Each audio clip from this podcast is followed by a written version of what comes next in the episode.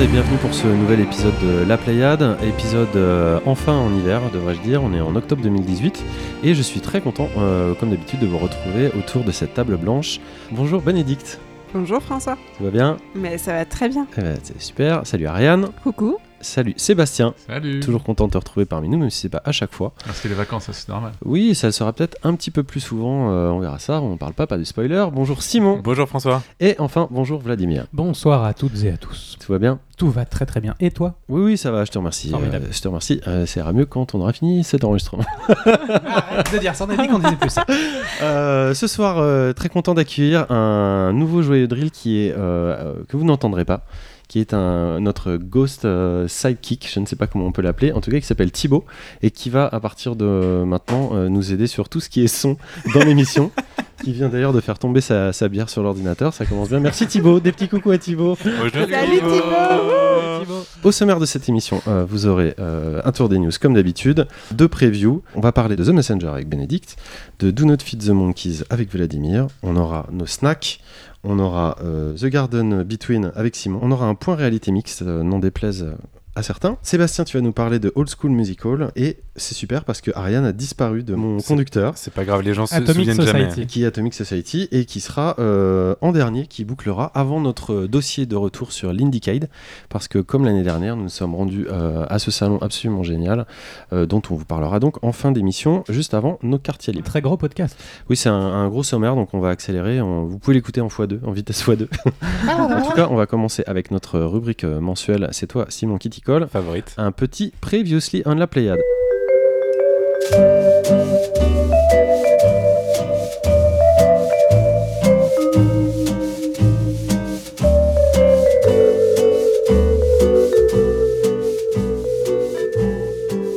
On a Popol sur le site lapléiade.fr qui nous a écrit. euh, il nous dit Salut les gamers, je vous signale que la sortie de l'épisode 2 de Midnight Scenes. Euh, Midnight Scenes, c'est le jeu d'Octavie Navarro dont on avait parlé. Absolument Pixels. 8. C'est une petite news pour dire que l'épisode 2 était sorti. On a un auditeur qui, euh, qui est hyper intéressé par rapport à ce que nous on chronique. Donc il a dû se faire l'épisode 8 il y a pas longtemps, qui était en octobre 2017, on vous le rappelle.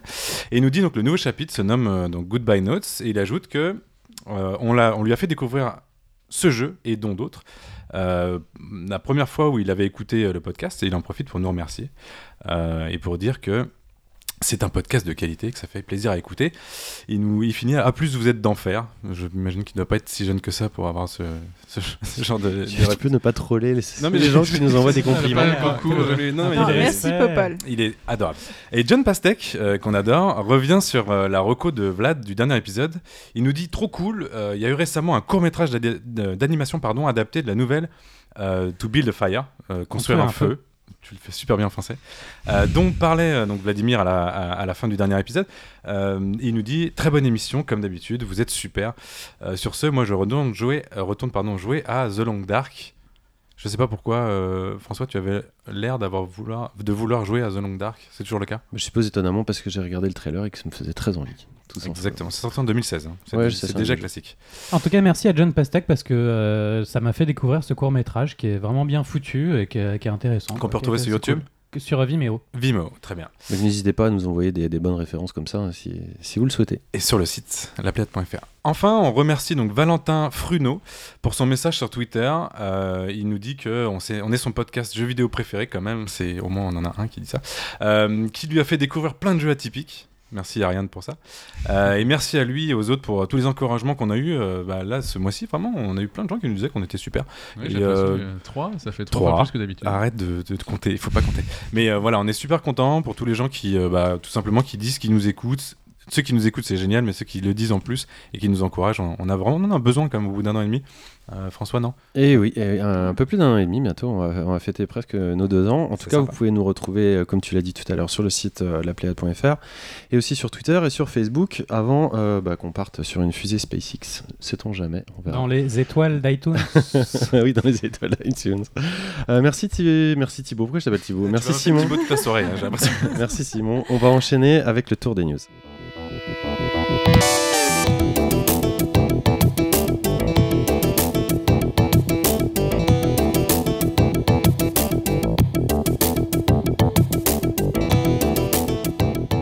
Alors, le tour des news, euh, rapidement, euh, les actualités qui nous ont marqué ce mois-ci. Il y en a eu un bon paquet. On va commencer par toi, Bénédicte. Oui, alors moi je vais commencer par euh, plein d'optimisme et de joie en parlant du plan social qui a eu lieu chez Telltale, au plus grand désespoir, je pense, de notre ami Simon. Euh, en effet, le studio a licencié euh, 90% de ses effectifs. Euh, tout le monde maintenant. Et Tout le monde maintenant? Ouais. Attends, je suis pas à jour sur mes news. Et euh, alors, euh, pourquoi on n'a pas eu le- tous les détails? On sait que les dernières années ont été dures pour Telltale. Euh, mais voilà, en gros, les ventes des derniers jeux ne se sont pas révélées assez satisfaisantes pour euh, maintenir l'équipe en place. Et malheureusement, ça veut dire au revoir à la saison 2 de The Wolf Among Us. Donc je suis très très triste. C'est mon plus grand regret. Mm. Et au revoir aussi aux Stranger Things qu'ils avaient signé avec Netflix. Pas grave. c'est Voilà. pas grave. Donc ça aussi, je me disais que ça pouvait être Non, sympa. Ça fait partie de ce qui les a plongés dans l'abîme, euh, de faire des trucs comme ça. Oui, voilà, de faire Ouais, ça. alors, moi, ça m'a, faire, ça m'a euh, presque. Alors, je suis un peu charognard sur ce coup-là, mais euh, euh, je sais plus comment s'appelle le studio qui avait fait Stories Untold. Je sais qu'ils ont fait la demande avec Devolver pour reprendre du coup euh, Stranger Things. Ils se sont positionnés sur Twitter, en tout cas, pour dire eh, oh, nous on est là. Et The Wolf Among Us? Ah non, ça c'est pas le cas. Voilà, donc euh, c'est un peu la fin de Telltale. Donc c'est vrai qu'ils ont fait Un peu récemment beaucoup, des choses euh, Là, un peu décevantes, mais ça restera dans nos cœurs quand même pour The Wolf Among Us, pour la première saison de Walking Dead, qui était quand même très très bien. Même la deuxième et la Pour troisième. Tales of the Borderlands. Aussi Après, pour chouette. Walking Dead, on va, on va a priori avoir droit à la fin de la saison. hein, ça a l'air Oui, bien oui parti. euh, l'opus euh, qui était prévu là euh, sortira quand même. Avec qui s'ils ont viré tout le monde Ils- Mais en Non, fait, mais le il était studio, déjà. euh, C'est le studio de Kirkman, Kirkman. euh, donc euh, ou je ne sais pas sa société en fait, donc le- l'auteur de qui est Walking en Dead pour qui qui est en pourparlers pour reprendre une partie de Apparemment, le, pour finir la le saison. troisième épisode, c'est à peu près sûr maintenant. Mais il y a encore des doutes sur le quatrième, ce qui serait. Mais bon, pense que. Enfin, ça reste pas forcément gay en tout cas, qu'ils le finissent ou pas. Ça euh, sortira jamais, ça ouais, marche pas ce genre de truc de reprendre une autre équipe qui reprend un jeu en cours. Non, ils sont- Dans les séries c'est- télé, ça fonctionne. On n'a pas le temps, on n'a pas le temps, on n'a pas le temps, et ne soyez pas médisants. On leur, on leur porte chance. Euh, on va enchaîner avec toi, Ariane. Qu'est-ce que c'est ta petite news? Alors moi, c'est un appareil qui s'appelle QTime, euh, donc Quiet Time Technology. Et c'est en fait un câble HDMI intelligent qui est compatible avec la PS4 et la Xbox et qui permet, grâce à une application, de gérer à distance l'utilisation de ces consoles. Donc par exemple, si les enfants ou un conjoint jouent trop longtemps, on prend l'application, on envoie une notice dans 10 minutes le jeu s'éteint et on peut éteindre à distance. Et c'est quoi là C'est un câble HDMI connecté en fait, c'est ça C'est ça. Et en plus, si on déconnecte le câble HDMI pour faire le petit malin, l'application le sait et prévient donc les parents ou le conjoint que quelqu'un utilise la console. Euh, voilà. Ce qui m'inquiète, c'est ton sourire. on sent le C'est un peu sadisme. flippant quand même. C'est hein. Moi, complémentaire ça me- avec le m'effraie. système de, de, de système parental, de contrôle parental. Alors c'est Non, non. quelque chose- c'est un truc inventé, on parlait des Anglais, je pense que c'est complètement euh, à part euh, de, de la console et c'est un truc vraiment qui se rajoute et qui éteint automatiquement la console à distance. Ok. Euh, moi, moi, je trouve ça bien, mais bon après. On voit bien que t'as pas 13 ans. C'est un peu la dernière mesure, quoi. Est-ce qu'on peut être précis techniquement? Est-ce que ça éteint la console ou est-ce que ça coupe Non, le ça coupe signal le signal. vidéo qui passe par le HDMI Oui, c'est ça. Le signal, mais c'est Oui. déjà pas mal en fait. Oui. Parce que si à partir du moment où tu débranches, euh, si ça envoie un message. euh, La télé explose. Il y a un avertissement qui dit dans 10 minutes, il n'y a plus rien. Et donc on a le temps de finir sa partie ou d'éteindre, bah, sinon tant pis. Aux, aux- aux adolescents qui nous écoutent, euh, dites qu'il y a une coupure de courant. C'était pas nous, c'était une coupure de courant. Et puis voilà. Aux adolescents qui nous écoutent, acheter un câble HDMI euh, en loose à la Fnac. Mais non, parce que la, pas- déconnexion prévient déjà Oui, les ça parents. prévient, mais ils peuvent rien faire. Non, mais on peut pas le dire. Ils peuvent rien faire. Et aux parents, ne mettez pas une télé dans la chambre de vos enfants. ah oui, ça. non mais ça c'est Ah. vrai. Et Euh, jouer avec, pas et jouer le avec eux, surtout jouer avec eux. Oh, Voilà, par exemple. Sébastien, qu'est-ce que t'as retenu ce mois-ci? Eh bien, euh, moi, je vais être dans la mouvance euh, de Bénédicte, puisque euh, JV Le Mag a lancé un nouveau Kickstarter. la fin du monde. Mais cette fois-ci, c'est pas pour, euh, pour financer la. Enfin, du moins pas encore, pour financer la deuxième partie du livre sur les jeux vidéo des années 90, mais pour sauver le magazine. Donc, euh, effectivement, euh, ils appellent leurs lecteurs à les soutenir pour. euh, bah, tout simplement à cause de la, la fameuse taxe Prestalis. Donc, même si eux étaient partis chez le concurrent MLP, MLP dépend quand même de Prestalis pour euh, une partie de leur distribution. Donc, euh, donc le, le- pourcent de revenus pendant les quatre prochaines années euh, correspond à, à 32 000 euros, Mm. plus, les- plus un peu de marge, un tout petit peu de marge, plus la- la- le prélèvement Kickstarter, ça fait qu'ils demandent 40 000 euros pour, euh, en gros, pour survivre. Et euh, il y a une chose qu'on qu'on apprend euh, qui qu'en fait, les, les- numéros qui sont les plus rentables pour eux, ce sont les hors-séries. Ils ont fait hors-série sur la Super Nintendo, sur la Dreamcast. Le problème, c'est que ces, numéros demandent euh, en fait une avance, puisqu'ils sont rentables sur plusieurs mois, voire peut-être euh, une année. Et ça, ils peuvent pas, euh, peuvent pas l'absorber euh, avec leur trésorerie, malheureusement. Donc, euh, à l'heure actuelle, ils en, sont, euh, ils en sont aux deux tiers, grosso modo. Je pense que c'est en- c'est encore possible. Bah, on leur souhaite en tout Ouais, cas, en mais tout cas, après, au-delà de ça, c'est sûr que ça soulève un, un problème de taille qu'on connaît déjà autour de la presse, euh, notamment vidéoludique, mais pas seulement. Mais pas seulement. Euh, et le problème, c'est que c'est très complexe et qu'il n'y a pas de solution encore qui est trouvée, notamment par les pouvoirs publics ou la législation, euh, et que, et que c'est en train de, c'est en train de, bah, de péricliter en Mais fait, c'est à juste plein de niveaux. Il n'y a plus de clients. Enfin, c'est juste- Non, c'est plus peu- l'économie. C'est en fait l'économie de ce genre de papier qui est, qui est, qui est très différent parce que des clients, des lecteurs, Il y en- y a- demandes. il y en a plein. Si, si, il y en a avait plein. suffisamment de demandes. Là, on parle, on parle plutôt de taxes et de problématiques de distribution. hein. Moi, je, moi, je- alors, je suis désolé, hein, je ne ferai pas de débat sur ce. Mais moi, ma vision, c'est qu'il n'y a plus assez de clients non, mais et qu'on essaye de, se, de trouver tous les moyens possibles pour euh, contourner le fait que les gens maintenant sont plus. euh, enfin, je sais que François, tu es encore euh, consommateur, hein, mais euh, moi, je le suis Mais- plus. Mais en moyenne, il y a beaucoup moins. Il y a les, les magazines, en tout cas la presse jeux vidéo, tirent à 10 ou 20 fois moins d'exemplaires que dans les années En 90. tout cas, c'est certain que les gens, même qui sont le cœur de cible de ce genre de publication, sont, enfin, comme Simon ou même comme moi, on est peut-être plus prêt à mettre euh, cet argent-là dans, dans un Je- J'ai magazine. plus la pratique. La pratique a disparu dans, dans, mon- dans ma vie, donc je me dis que ça doit être euh, à un moment donné. Après, qui, qui continuent à se battre pour qu'ils existent, c'est important parce que je pense pas que ces gens-là existent, pourraient exister sur Internet. Donc c'est important qu'ils continuent euh, et leur reconversion va être affreuse, ça j'en suis persuadé. Enfin, en- en- passer du, du papier à Internet, euh, en tout cas pour JV, je sais pas comment ils peuvent faire ça. Euh, donc ils continuent à essayer de subsister, mais je vois pas d'avenir pour eux aujourd'hui. En papier. En papier. Euh, bon, en tout cas, on avait croisé le, le rédacteur en chef justement, l'indiquait, on avait discuté un peu avec lui. C'est des gens hyper sympathiques, hyper talentueux, et on leur, souhaite, on leur souhaite tout le bonheur sur ce Kickstarter, et nous, on va les soutenir de notre côté. Euh, Peut-être pas Simon, mais en tout cas, nous, oui. Euh, bah tiens, j'ai- Simon, je passe pour le connard. mais non, il en faut. Ah, écoute, il en faut. Hein. un, Je ferai le connard le mois prochain, si s'il veux. te plaît. Oui, je le ferai pour toi. Qu'est-ce que c'est ta news ce mois-ci? Ce mois-ci, je voulais vous parler donc euh, d'un article qui est paru pardon, sur le site Gamasutra, euh, qui est un échange en fait en vidéo avec Kate Cook. Vous savez pas qui est Kate Cook? C'est une professeure à l'université de Leeds euh, et qui parle justement du dernier Assassin's Creed Odyssey. Vous avez dû en entendre parler, j'espère. Euh, Kate Cook, elle est spécialiste de la tragédie et de la poésie dans la Grèce antique. Et elle étudie entre autres le féminisme et les genres dans l'époque classique. Euh, la, la rétrogresse Voilà. Et donc avec le journaliste euh, Bob Whittaker, euh, ils vont mettre en perspective plusieurs aspects du jeu et les comparer avec la réalité historique. Euh, donc Kate Cook est un peu experte. Et vont aborder des sujets comme la place de la femme, le traitement non, de la tragédie et même certains aspects ar- artistiques du jeu. Ça dure une trentaine de minutes, c'est absolument passionnant. Euh, bon, c'est en anglais. Désolé pour les non-anglophones, c'est forcément Gamma Sutra est en anglais. Et cet épisode en fait est le dernier d'une longue série intitulée History Respawn. Euh, je, je l'ai très mal dit, euh, disponible sur YouTube. Et je vous conseille vivement d'aller voir tous ces épisodes. Ça, ça compare un petit peu le jeu vidéo avec tout ce qu'il peut y avoir de- d'histoire derrière tout ça, enfin d'histoire vraiment humaine. Euh, et c'est passionnant. Super cool, hyper intéressant. Et toi, Vlad? Moi, j'avais deux news. D'abord, une première. J'avais très envie de parler du nouveau podcast euh, Artefact, qui est un podcast sur le jeu vidéo, Ah oui. Qui a été créé par Guillaume Béchelier, qui est d'ailleurs un auditeur fidèle, si je ne m'abuse, de la Pléiade. Et J'ai écouté aussi, ouais.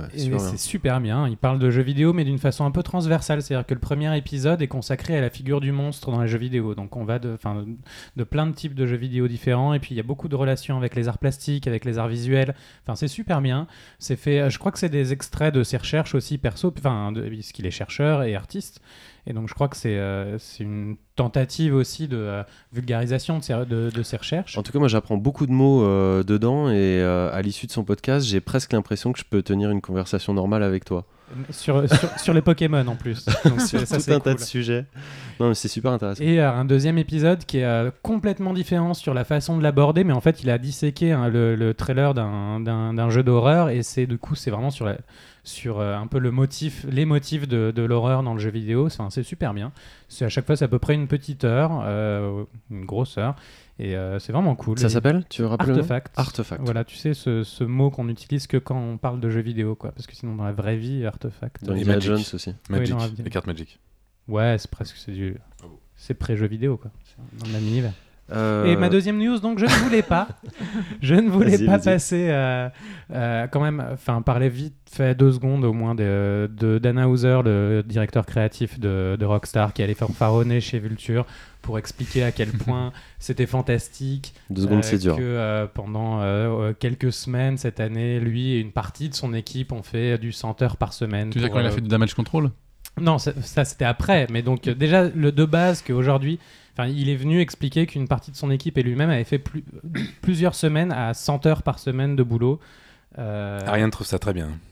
Moi, je pense que c'est. Il est venu en fanfaronnant. Je pense Non, que c'est une vieille habitude souci- qu'il faut qu'il faut plus avoir. Va juste les gars souci, arrêtez de c'est la venir façon dont il a, fanfaronner. il a présenté ça Ouais, comme, voilà. si c'était Comme si c'était super bien. C'était super bien pour la qualité du jeu. Bah, Voilà. Sûrement.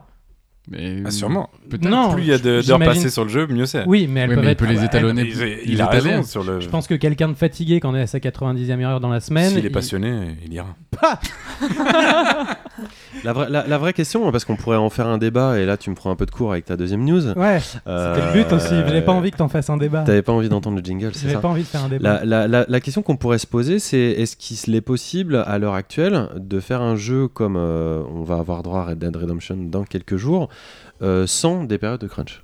Parce que des De- jeux, des jeux Sans sans, des périodes de bouclage, probablement pas. Après, il y a. il y a- parce que des, des jeux sans crunch ça existe. hein. Mais est-ce qu'un jeu de cette envergure, Ouais, est-ce que c'est envisageable euh, sans crunch en fait? Moi je pose une- la question. C'est hein. une question de management. Ça veut dire embaucher peut-être plus de gens à un moment donné. Ça veut dire beaucoup de choses. Et ça veut dire peut-être reporter la date de sortie. On parle d'une boîte possible qui, aussi. hein. qui sort ses jeux quand elle veut, qui Ouais. 6 ans de Ils développement. peuvent, ils peuvent. C'est pas possible de 6 ans de développement avec 100 heures à la fin. Et il y a l'art et la manière d'en vraiment- parler aussi, quoi. C'est Mm. pas, c'est pas un motif sur la euh, forme, c'est dégueulasse. se, se Mais sur le fond, quand t'as mis 6 ans à faire un jeu, euh, les 3 dernières semaines à 100 heures, c'est euh, recule-le ton jeu. Enfin, je- c'est stupide. En plus, Alors ouais après je sais pas moi je serais un petit peu entre les deux c'est-à-dire que je comprends tout à fait qu'on le sujet est sensible de toute façon et il est sensible pour des bonnes raisons pour des raisons euh, légitimes qu'il faut défendre c'est-à-dire euh, bah, de, de- de- voilà de- d'arriver à un encadrement des droits du travail un petit peu plus un petit peu plus clair euh, pour la défense euh, du secteur du jeu vidéo ça c'est évident Euh, ceci étant euh, euh, ça, ça le droit du travail n'est pas le même dans tous les pays. Non, non, en Europe. Évidemment, et, et d'ailleurs chez Rockstar, quand ils étaient, euh, quand ils étaient euh, en, en Angleterre, en En fait, en- euh, Bah, c'était pas du tout la même chose. Rockstar North plus, qui est à Édimbourg, effectivement, il y a une législation européenne. Tu peux pas bosser plus de 48 heures dans Voilà, la même ce qui, semaine. ce qui ne les a pas empêchés euh, soit de travailler sur, sur le projet, soit, enfin, soit Ah d'aboutir à, des- à des jeux intéressants. moins. Ils ont pas travaillé bien. plus de 50 heures par semaine. J'entends bien, mais après, pour revenir à ce que dit Dan Hauser, il faut remettre les choses dans le contexte, c'est-à-dire que les, les- les choses ont, les, enfin, les heures sup sont quand même payées. euh, je dis pas que si, c'est un minimum, hein, bien évidemment. Euh, et encore une fois, je pense que c'est un problème de, de communication. Et tel qu'il l'a décrit, euh, l'équipe qui a travaillé autant de temps, c'est quand même une équipe réduite, qui l'inclut lui, Ça, c'est ce que une disait équipe Seb. de création. C'est ce que disait Seb, c'est le damage control qui est venu après. Euh, c'est pas vraiment ce qu'il a dit. Et de nombreux témoignages qu'il y a, euh, c'est quand même pas Décrivent un management dur, quoi. C'est pas juste 4-5 Ouais, ouais, ouais. personnes autour de Dan Hauser. C'est sûr que Dan Hauser, apparemment, et son frère, qui est le, le PDG de, de Rockstar, sont des gens qui font des semaines de 100 heures de fête. Et quand repose- ils sortent d'un jeu, ils finissent lessivés. Donc ils entraînent un peu tout le monde avec eux. Et au bout d'un moment, dans une équipe comme ça, t'as pas le choix pour de vrai. Le, le fait est que t'as pas le choix. Et en plus, ça vient après Red Dead Redemption, déjà le premier. À la fin du développement, il y avait eu une esp- un truc hyper bizarre. Il y avait une lettre des, des Oui, des femmes, des de femmes des Rockstar, ce qui dit déjà une époque aussi, euh, qui disait euh, que bah, leur mari euh, bossait beaucoup, beaucoup trop, qu'ils bo- bossaient quasiment 7 jours sur 7 euh, parfois, qu'ils n'étaient pas toujours payés en heures sup, que ça se passait très très mal. Et Rockstar avait répondu à l'époque nous sommes désolés si certains de nos anciens employés euh, ne se sont pas épanouis chez nous. Nous leur souhaitons le meilleur euh, pour, euh, Disons que la, pour l'avenir. la question que là, mais vous êtes, euh, La question que je repose, c'est euh, parce que ça pourrait être le cas dans une dans n'importe quel type de travail créatif en équipe, euh, une pièce de théâtre, une chorégraphie, euh, un podcast. un, un podcast. On va faire un podcast de 100 heures. c'est euh, est-ce que euh, enfin pour quelle raison en fait ça se fait comme ça? Est-ce que c'est parce que tu as un directeur créatif qui essaie de, de, de traîner tout le monde à son rythme? Hein ou est-ce que c'est parce que euh, il y a euh, derrière des euh, des euh, intervenants économiques, euh, des investisseurs qui eux poussent la sortie du jeu en fait C'est plus simple que ça. Il y a une date de sortie qui a été euh, annoncée il y a six mois. À partir de là, il y avait un, un compte à rebours. Et ce compte à rebours, il a le, fait jeu, que. le jeu peut être recal- reculé, il l'a déjà ça été en coûte, plus. ça coûte Bah, en cher. l'occurrence, Bon, on va pas faire de débat là-dessus. Juste, Il y a- juste une donnée euh, dans, le, dans le monde de l'informatique, mais cette fois-ci des développements, on va dire, euh, des applications professionnelles, c'est-à-dire hors jeux vidéo. Il faut savoir que 80% des, projets ne respectent pas le- les deadlines. Non, c'est pas, euh, ça c'est pas ça c'est pas une excuse parce que le but c'est d'améliorer les conditions, c'est pas de s'appuyer sur sur des exemples qui seraient Non, qui seraient négatifs. Mais c'est vrai que c'est le constat, c'est de se dire si si le constat c'est de se dire c'est comme ça, C'est bah, pas il est urgent de changer. Mais c'est habituel. Il y a un déficit législatif, problématique. il y a un déficit managérial. Ouais, je te coupe la parole, t'avais qu'à en faire un, un débat, on aurait parlé plus longtemps. Euh, on va enchaîner sur euh, ma news euh, très rapidement qui va prendre 4 secondes. Euh, simplement, je voulais revenir sur le fait que Sony a ouvert enfin son crossplay avec les joueurs Xbox One, Switch et PC. Euh, le malheur, c'est que pour l'instant, il ne s'agit que de Fortnite, donc on va continuer à se mobiliser pour que cette plateforme, euh, quand bien même elle serait leader, euh, se joigne à toutes les autres pour avoir plus de cross-platform avec tout le monde. Tu connais d'autres jeux qui ont besoin de cross-platform avec Sony? Enfin, je sais pas, je, je- Avec Bah, tous les jeux avec la PS4 euh, enfin, avec la PS4 en Bah, tous les jeux qui seraient cross-platform, oui, par exemple. D'accord, ok. Non, mais je- le ils l'ont- il y a même une erreur, Euh, j'ai une question bête de quelqu'un qui n'y est pas, mais euh, du coup, Rocket League, il, a, euh, il est cross-platform entre la Switch et la, la Xbox? Et, le, et le PC, il me semble. Et le PC, mais la Xbox. La Xbox aussi, il me semble. On n'a vraiment pas le temps et comme c'est le cas, on va pas vous parler de Dirt Rally 2.0 qui, au-delà de nous faire très envie comme jeu de course, annonce fièrement sur sa boîte être jouable à partir de 3 ans seulement. Euh, un âge où on a quand même peut-être un petit peu mieux à faire. hein. Ni des annonces des projets xCloud de Microsoft et Stream de Google qui nous indiquent que la dématérialisation totale se rapproche chaque jour un peu plus sans pour autant que la sauvegarde du patrimoine numérique progresse pour autant. Ni de Andrzej Japkowski, je sais pas si je le prononce bien, l'écrivain de The Witcher, qui 12 ans après avoir vendu ses droits par-dessus l'épaule, se dit désormais qu'une petite ristourne de 14 millions de dollars ne serait finalement pas de refus. Ni du départ de Jade Raymond de chez Electronic Arts, après celui de Patrick Soderlund, euh, l'ancien patron de DICE. Euh, tout cela montre que tout va peut-être pas si bien euh, chez Electronic Arts, même sans microtransactions. Ni de changement d'idée PSN, désormais possible chez Sony, parce que la sortie prochaine de la PlayStation classique nous semble, elle, beaucoup plus intéressante et directement bien nommée. Euh, ni de l'annonce du réalisateur du film Monster Hunter, la licence chasse, peste, nature et tradition de Capcom, parce que euh, après la fin de Telltale, Simon, on a déjà suffisamment gros sur la patate. Ni enfin de l'annonce de la nouvelle console, console d'Intellivision, l'Amico, qui 40 ans après son aîné, ne semble malheureusement n'avoir d'amical que son illustre marque. Bravo. Merci à tous pour ce tour des news. On va enchaîner avec deux petites previews. Euh, et la première, c'est toi qui va nous parler, euh, Vladimir, euh, d'un jeu qui s'appelle God is a Cube. Absolument, François. C'est un, c'est un puzzle game, enfin un jeu de puzzle, pardon, développé par Marc Kruzik, où le principe c'est qu'on contrôle un cube et on va en fait lui donner une série d'ordres. Enfin, ça va être une, une sorte de langage de programmation. On va lui, on va lui dire va tout droit, et puis tourne à gauche, et puis tourne à droite. Et enfin, c'est une programmation qu'on va, qu'on va construire au fur et à des, mesure. comme des petites nanomachines programmables, c'est pas ça Bah, pff, je dirais pas petite nanomachine programmable, mais euh, C'est plus comme le langage euh, des tortues euh, dans le plan informatique pour tous. en Ouais, c'est 80. un, c'est un peu ça. T'as as ton cube et en fait sur le côté tu vas avoir une suite de, de cases vides et dans la case 1 tu vas mettre avance d'une case. Dans la case 2 tu vas les mettre tourne à gauche. Dans la case 3 tu vas les mettre tourne à droite. Enfin tu vois tu vas programmer ça. Alors il y a Mm. beaucoup de choses. hein. Il y a monter, descendre. euh, Il y a si, si tu vois un mur. Ensuite euh, tourne à gauche du coup si tu vois un mur tourne à gauche ou euh, arrête-toi ou euh, et donc Oui. c'est un truc très complexe comme ça et donc on va devoir euh, de- devoir résoudre des, des énigmes enfin des, des- des morceaux de puzzle en partant d'un point A et en, et en finissant par aboutir à un, à un point B c'est assez difficile en fait finalement enfin Disons que pour l'instant c'est vraiment en early, donc euh, la, courbe de, progression elle est pas, elle est, elle est encore à, travailler, elle est pas hyper bien dosée. D'ailleurs pour l'instant à la fin de chaque euh, de chaque de chaque puzzle, euh, il y a un petit questionnaire qui demande euh, est-ce que euh, ça- c'était fun, est-ce que c'était euh, est-ce que c'était difficile, est-ce que c'était bien, enfin voilà. C'était fun ou pas pas mal. Pour, euh, ben, pour l'instant, c'est encore un peu, c'est un peu difficile à dire. Quoi. Le- Mhm. le, principe de base est, est hyper intéressant. Der- derrière, il y a une, une, une couche de, euh, de, de- de background de, sur l'idée justement d'un dieu cube et puis de où est-ce qu'il vient, euh, qu'est-ce que c'est que cette histoire. euh. Oui, il y a une, une tentative en tout cas pour l'instant de scénario. On la voit, elle est, elle est pas encore très claire, mais elle se construit au fur et à mesure. Et euh, en termes de, de système de jeu, c'est euh, c'est bien foutu, ça fonctionne, c'est intéressant. Pour l'instant, c'est vraiment plutôt euh, la, la, la courbe de progression, la courbe de difficulté, et puis, euh, et puis le, le design euh, d'un certain nombre de niveaux euh, qui sont pas encore. Enfin voilà, on est encore dans de l'early access, on est Mhm. encore dans, dans de la pré-alpha, j'ai envie de dire. Euh, donc voilà. T'as eu l'impression d'apprendre des choses en faisant ça? Est-ce que tu peux programmer God is a Cube maintenant Ah, certainement pas.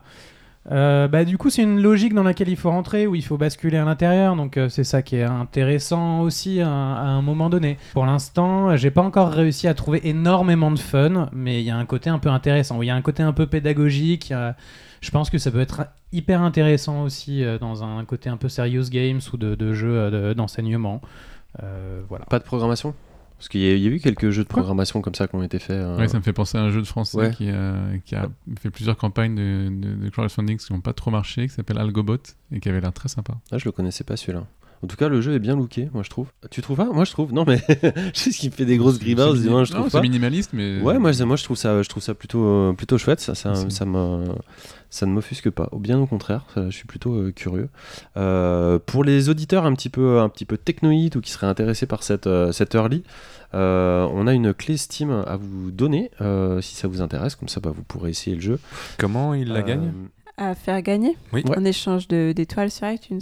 C'est-à-dire, comment On ça ne pourra pas fonctionne vérifier. pas Alors. vérifier Comment ça fonctionne, Bénédicte? Eh ben, postez un commentaire euh, sur iTunes en mettant 5 étoiles au podcast et vous aurez peut-être une chance de gagner. C'est bien ça. On va doubler notre, euh, notre. En fait, c'est la corruption même. hein. Mais Tu sais que les meilleurs vous podcasts voulez que ce ça. podcast fonctionne ou pas Mais il fonctionne déjà, on veut qu'il fonctionne plus. Ne tape pas sur la table, Bénédicte. Bon bref, tentez votre chance et on verra ce qui se passe. Mais euh, écoutez bien les conseils que Bénédicte vous a prodigués. ou sur la ou sur la planète.fr, ça marche aussi. Il n'y a pas d'étoiles sur la planète.fr. Et j'en mettrai. D'accord. Bah, merci beaucoup euh, Vlad. Euh, on va... Moi je vais vous parler aussi d'une seconde preview.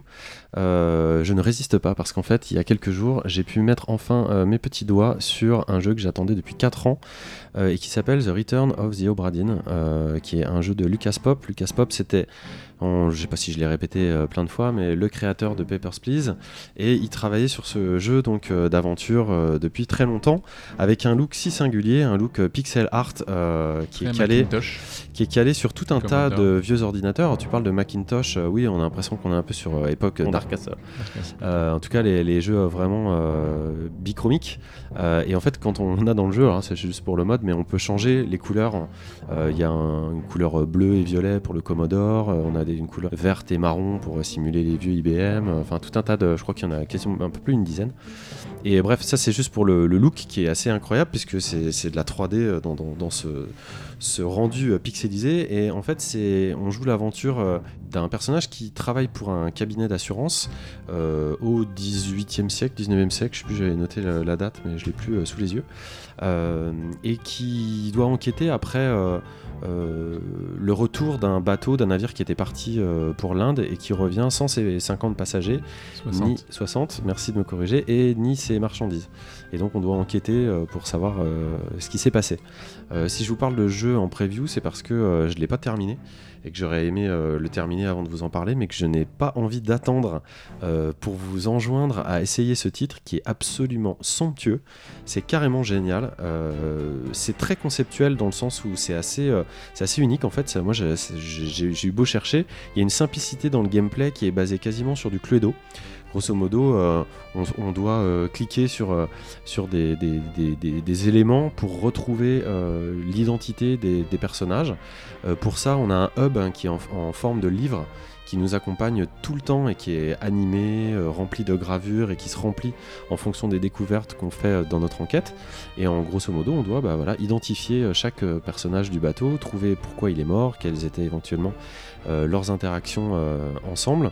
Pour ce faire, on dispose d'une montre gousset qui va nous permettre de remonter euh, le temps et d'avoir accès à des flashbacks euh, du passé pour un petit peu se plonger euh, dans euh, l'histoire de chacun des protagonistes euh, du bateau.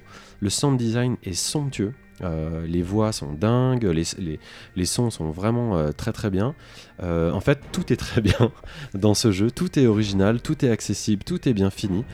Donc si vous êtes intéressé par un jeu d'enquête un petit peu, pas comment je dis un, un petit peu, totalement novateur et extrêmement accessible, je En peux- anglais. Ouais, ça c'est tout en anglais euh, pour l'instant. Je sais pas s'il y aura des trades qui seront faits euh, au fur et à mesure, mais pour l'instant il est en anglais. Euh, franchement, euh, le niveau d'anglais nécessaire est très très très très faible, d'autant plus qu'il s'est mélangé de l'oral et du texte et que tout est sous-titré en anglais. Moi, ça m'a rappelé, ça m'a rappelé un peu le manoir du Morteville. Ouais, dans les- dans les premiers pas. pour un cadavre. Oui, bah voilà, enfin les, les anciens jeux de l'encore, les, les point and click de l'époque, peut-être c'est le côté digitalisé. Pourtant les voix sont évidemment parfaites, hein, mais vraiment chapeau bas. Ce, ce mec, c'est- clairement, euh, c'est clairement un petit génie. Après Papers, Please, qui m'avait déjà mis une baffe à l'époque, euh, là c'est euh, le doublé. Euh, Il y a à peine des critiques qui commencent à sortir et je crois, J'en ai vu une. je crois aujourd'hui. qu'elles sont dithyrambiques. De, de qui C'était de qui? Alors non, justement une critique pas négative, mais euh, la, plupart des la plupart des tests sont, sont dithyrambiques. Ah d'accord, ok. Mais euh, j'ai vu un journaliste qui disait, euh, qui regrettait, il, tout ce que, il est d'accord avec tout ce que tu dis, mais il regrette en fait le, le manque de peut-être de recul et de, de réflexion un peu. C'est entre guillemets, il disait que c'était juste un jeu quoi. Alors Ouais, que pour lui, Papers Please, C'était une dimension politique. Il manque la politique en fait dans son. C'est possible, c'est vrai qu'on est dans un univers fictionnel qui est un peu moins, un peu moins prégnant et qu'une fois qu'on est rentré euh, dans le jeu, en fait, on, est, on y est très très bien. Moi, c'est c'est plutôt la manière d'avoir reçu l'histoire qui, qui m'a qui m'a qui m'a plu parce que ça, c'est vraiment nouveau. Dès le début, je me suis dit que ça allait être en fait, oh là là, ça va être un peu classique et en fait, non. Chaque scénette est super intéressante, la mise en scène est éblouissante. euh, bon, voilà. Donc, euh, c'est Return of the Obra Dinn. Pour l'instant, ça tourne sur Mac et PC. J'ai juste une question. Oui. Est-ce que, euh, est-ce qu'on, avec les 60 euh, scénettes, est-ce qu'on ne perd pas un peu le fil? Est-ce qu'il y y a quelque chose qui est fait pour bien garder les traces ou pas? Bah, il y, a y justement cette histoire de hub qui est, qui est- qui est vraiment là pour t'aider à comprendre le sens du récit parce que le récit va être euh, refait vraiment de façon euh, de comme un puzzle avec des puzzles. Donc, euh, donc euh, non, non, c'est très très bien fait à ce niveau-là et c'est plein d'ingéniosité. On va enchaîner avec toi, Bénédicte. Tu vas nous parler cette fois d'un jeu que tu as pu tester euh, en entier euh, et qui me fait aussi Je très envie. Un jeu sur euh, au moins la console Switch, mais peut-être qui est disponible sur d'autres plateformes, tu vas nous dire, et qui s'appelle The Messenger.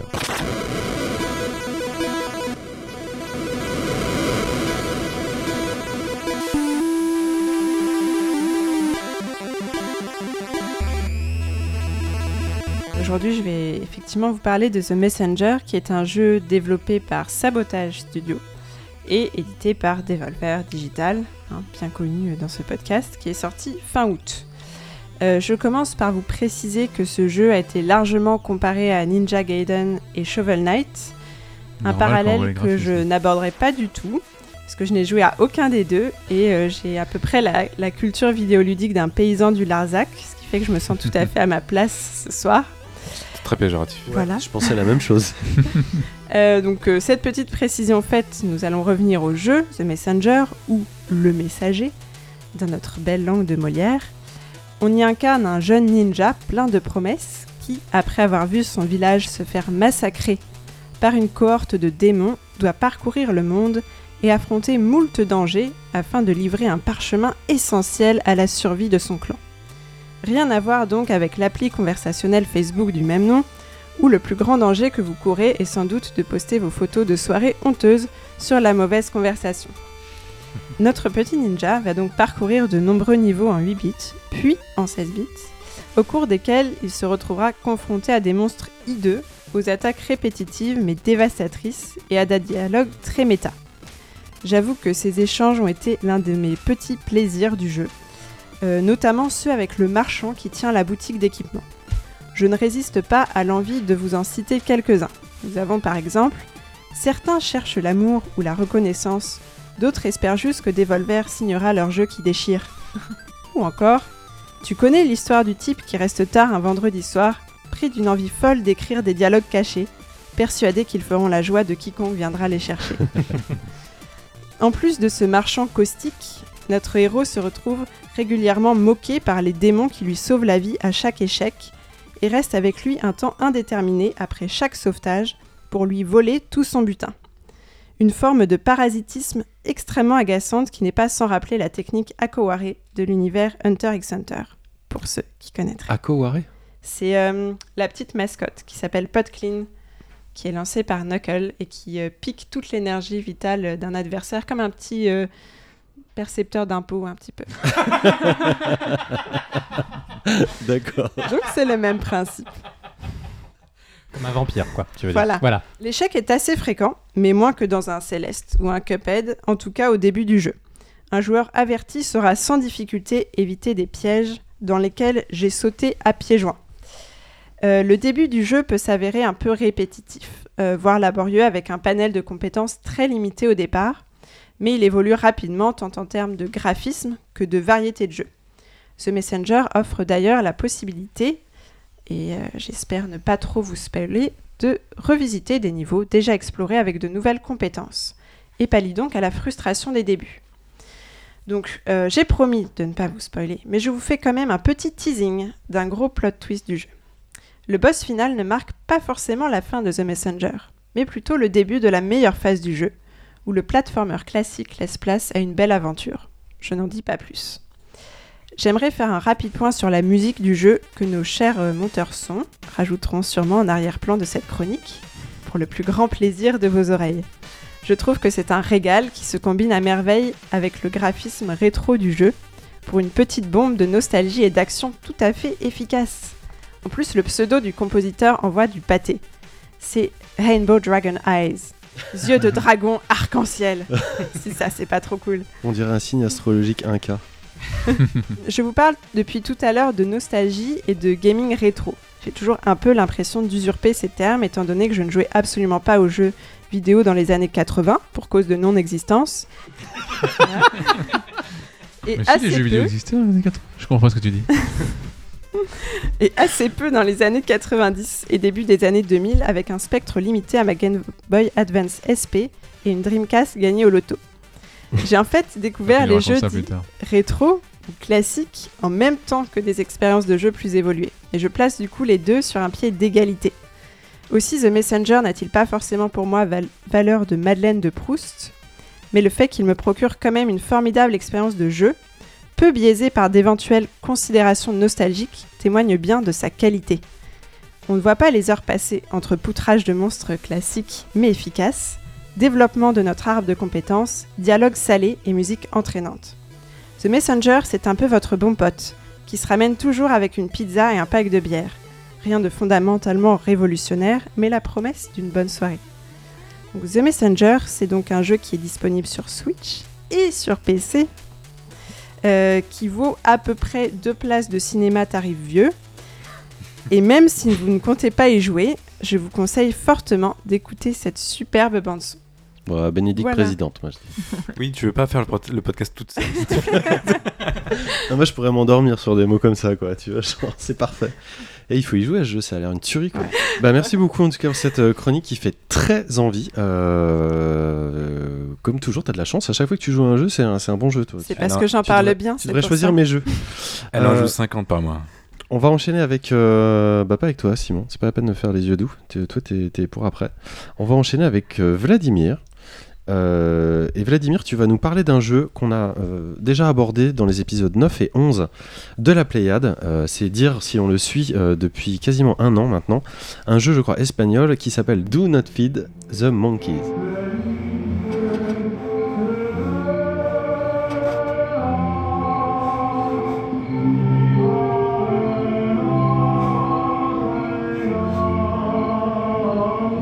Effectivement, on l'avait évoqué euh, d'abord il y a tout juste un an au moment de l'Indicate 2017 et puis en février au moment d'une exposition curatée par Stéphanie Vidal.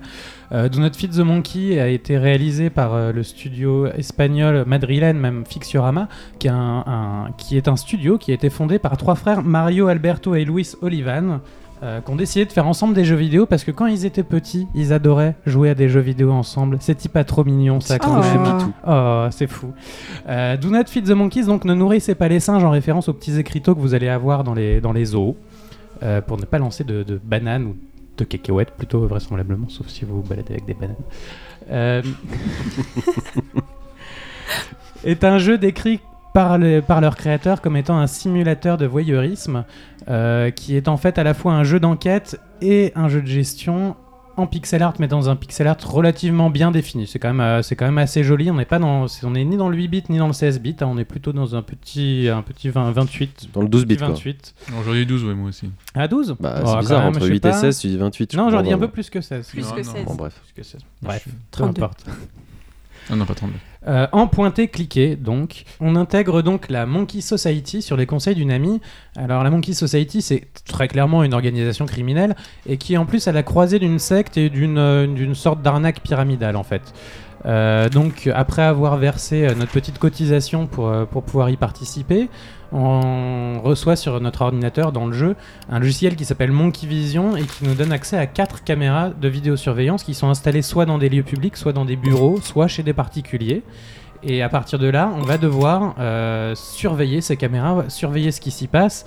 Et puis régulièrement, on va recevoir des, petites missions de la Monkey Society euh, du genre euh, quelle est euh, la- l'adresse à laquelle euh, se déroulent les événements de la cage numéro 2, puisque toutes les caméras de surveillance s'appellent des cages. Ou quel est le nom de la femelle alpha dans la cage numéro 3, par exemple? On aura des récompenses à chacune de, si on répond à chacune de, ces questions.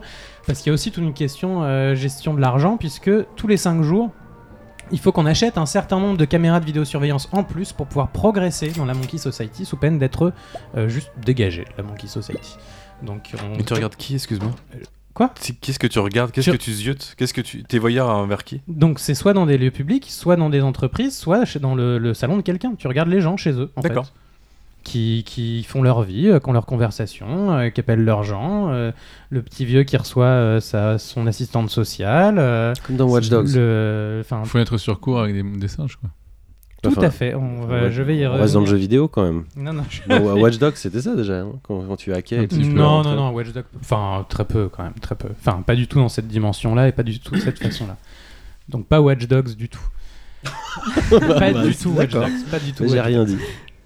Donc il y a toute cette partie jeu d'enquête qui se passe donc dans notre, euh, dans notre bureau dans le jeu. Donc euh, on va, on va euh, un peu cliquer sur tous les éléments qui nous paraissent intéressants ou ressortir un peu de l'ordinaire ou sur des mots-clés dans les conversations qui vont être notés automatiquement dans un carnet. Et à partir de ces mots-clés, on va pouvoir faire des recherches dans le navigateur internet intégré au jeu pour essayer d'avoir d'autres résultats, d'autres mots-clés, de pouvoir faire des déductions et en croisant tout ça et donc d'avoir des réponses aux, aux différentes questions qu'on peut se poser et pour essayer de, de, bah, de tout savoir des gens qu'on regarde en fait. D'accord. Et c'est- c'est c'est On n'a pas besoin d'être déviant pour Ah, avoir pas du cette envie-là. Ah, pas du tout. Ça, sur vient Facebook, très c'est pareil. rapidement. C'est un peu pervers quand même. Ça, ça vient très rapidement et puis de toute façon je te dis le, le jeu euh, enfin tu vois tu as ces missions que tu reçois de la Monkey Society et puis de toute façon tu es obligé de progresser dans la Monkey Society donc tu es obligé de gagner de l'argent donc tu es obligé de faire de, de- de faire des choses comme ça et tu le C'est ça, c'est enrobé derrière quelque tu le chose fais de, sans qui te déplacer pousse. et puis il y a un vrai challenge parce que le, le jeu est en temps réel mais dans, en temps réel du jeu lui-même Mhm. c'est-à-dire que y a- les journées s'écoulent Euh, le, le jeu est découpé en journées qui vont de 9h du matin à 9h du matin Ah, J'aime bien ça. euh, donc il y a des choses qui vont se passer à certains moments. Si t'es pas devant ton ordinateur à ce moment-là, et ben tu ne les verras pas. Parce que donc il y, y a cet écran où on a l'ordinateur, on est dans le bureau, on a notre petit carnet, il y a aussi un petit téléphone et un chat pour pouvoir éventuellement contacter des gens. Et puis il y a une autre partie qui est vraiment une partie jeu de gestion qui est l'entrée de notre appartement où il y a aussi notre euh, chambre à coucher et où là c'est tout un tas d'autres mécaniques qui sont là pour essayer de nous éloigner des caméras de vidéosurveillance et nous empêcher de, suivre ce qui est en train de se passer. Donc on est obligé de jongler entre les deux en permanence. Euh, quand on est devant notre ordinateur, donc il y a le jeu s'appelle Do Not Feed the Monkey. C'est la règle de la Monkey Society, c'est de ne pas nourrir les singes, c'est-à-dire de ne pas interagir avec les gens qu'on observe. Sachant qu'au bout d'un certain moment, on va avoir leur nom, on va avoir leur adresse, on va avoir leur numéro de téléphone, leur, euh, leur adresse MSN. Euh, Les observer seulement, tu pourras. Voilà, exactement. Et Mais tu vas avoir des choses choquantes, j'imagine. et, Qui, où tu Oui. vas vouloir intervenir. oui, ou tu, tu vas pouvoir vouloir intervenir ou tu vas avoir besoin d'argent, donc tu pourrais vouloir avoir envie de profiter un peu de leur situation, par exemple. Très rapidement, dès le début du jeu, en fait, l'ami qui t'introduit dans la Monkey Society t'explique qu'en fait c'est très profitable de nourrir les singes. Euh, mais c'est des choix. pas. C'est des choix que tu vas faire ou est-ce, ne pas est-ce faire. que du coup, alors je pose une question, peut-être euh, me réponds pas si c'est un spoiler, mais est-ce que du coup, toi, tu n'es pas piégé aussi par cette expérience? Est-ce que toi, t'es pas un singe aussi euh, à un autre niveau dans le jeu? Est-ce que t'es pas filmé en train de d'être euh, soumis à des envies de réaction? Je, je peux pas répondre à cette question, mais je peux pas répondre à cette question. Je veux dire, le développeur du Ce qui jeu. veut dire, je pense que tu peux pas répondre à cette T'es pas- question. bah, Disons que toi, chez toi, en vrai, t'es pas filmé. euh, Non, non, mais enfin, tu- si, t'es peut-être filmé Bah, par la caméra Apple, mais. euh, Bah non, même pas, mais il sait. Non, mais le singe que tu es en train de contrôler. L'éditeur, il, il a Mhm. tout ce que tu fais en fait. Donc il, il est capable de voir tous les joueurs ah, comment, ça, comment certain. Ça, c'est certain. Et donc ça serait certain. Donc ce que tu dis, c'est qu'il n'y a pas vraiment aujourd'hui de site qui dit comment. Regarde-le en, en- en manque de Telltale. Là. Ouais, mais- il peut savoir toutes les, décisions. The monkey will remember this. Donc tous les 5 jours, vous devez progresser dans le dans, l'organigramme de la Monkey Society avec la promesse à la fin de pouvoir accéder à la cage du grand primate. Voilà, c'est un peu le, mythe, le mythe de la fin vers, le, vers lequel vous allez devoir euh, progresser.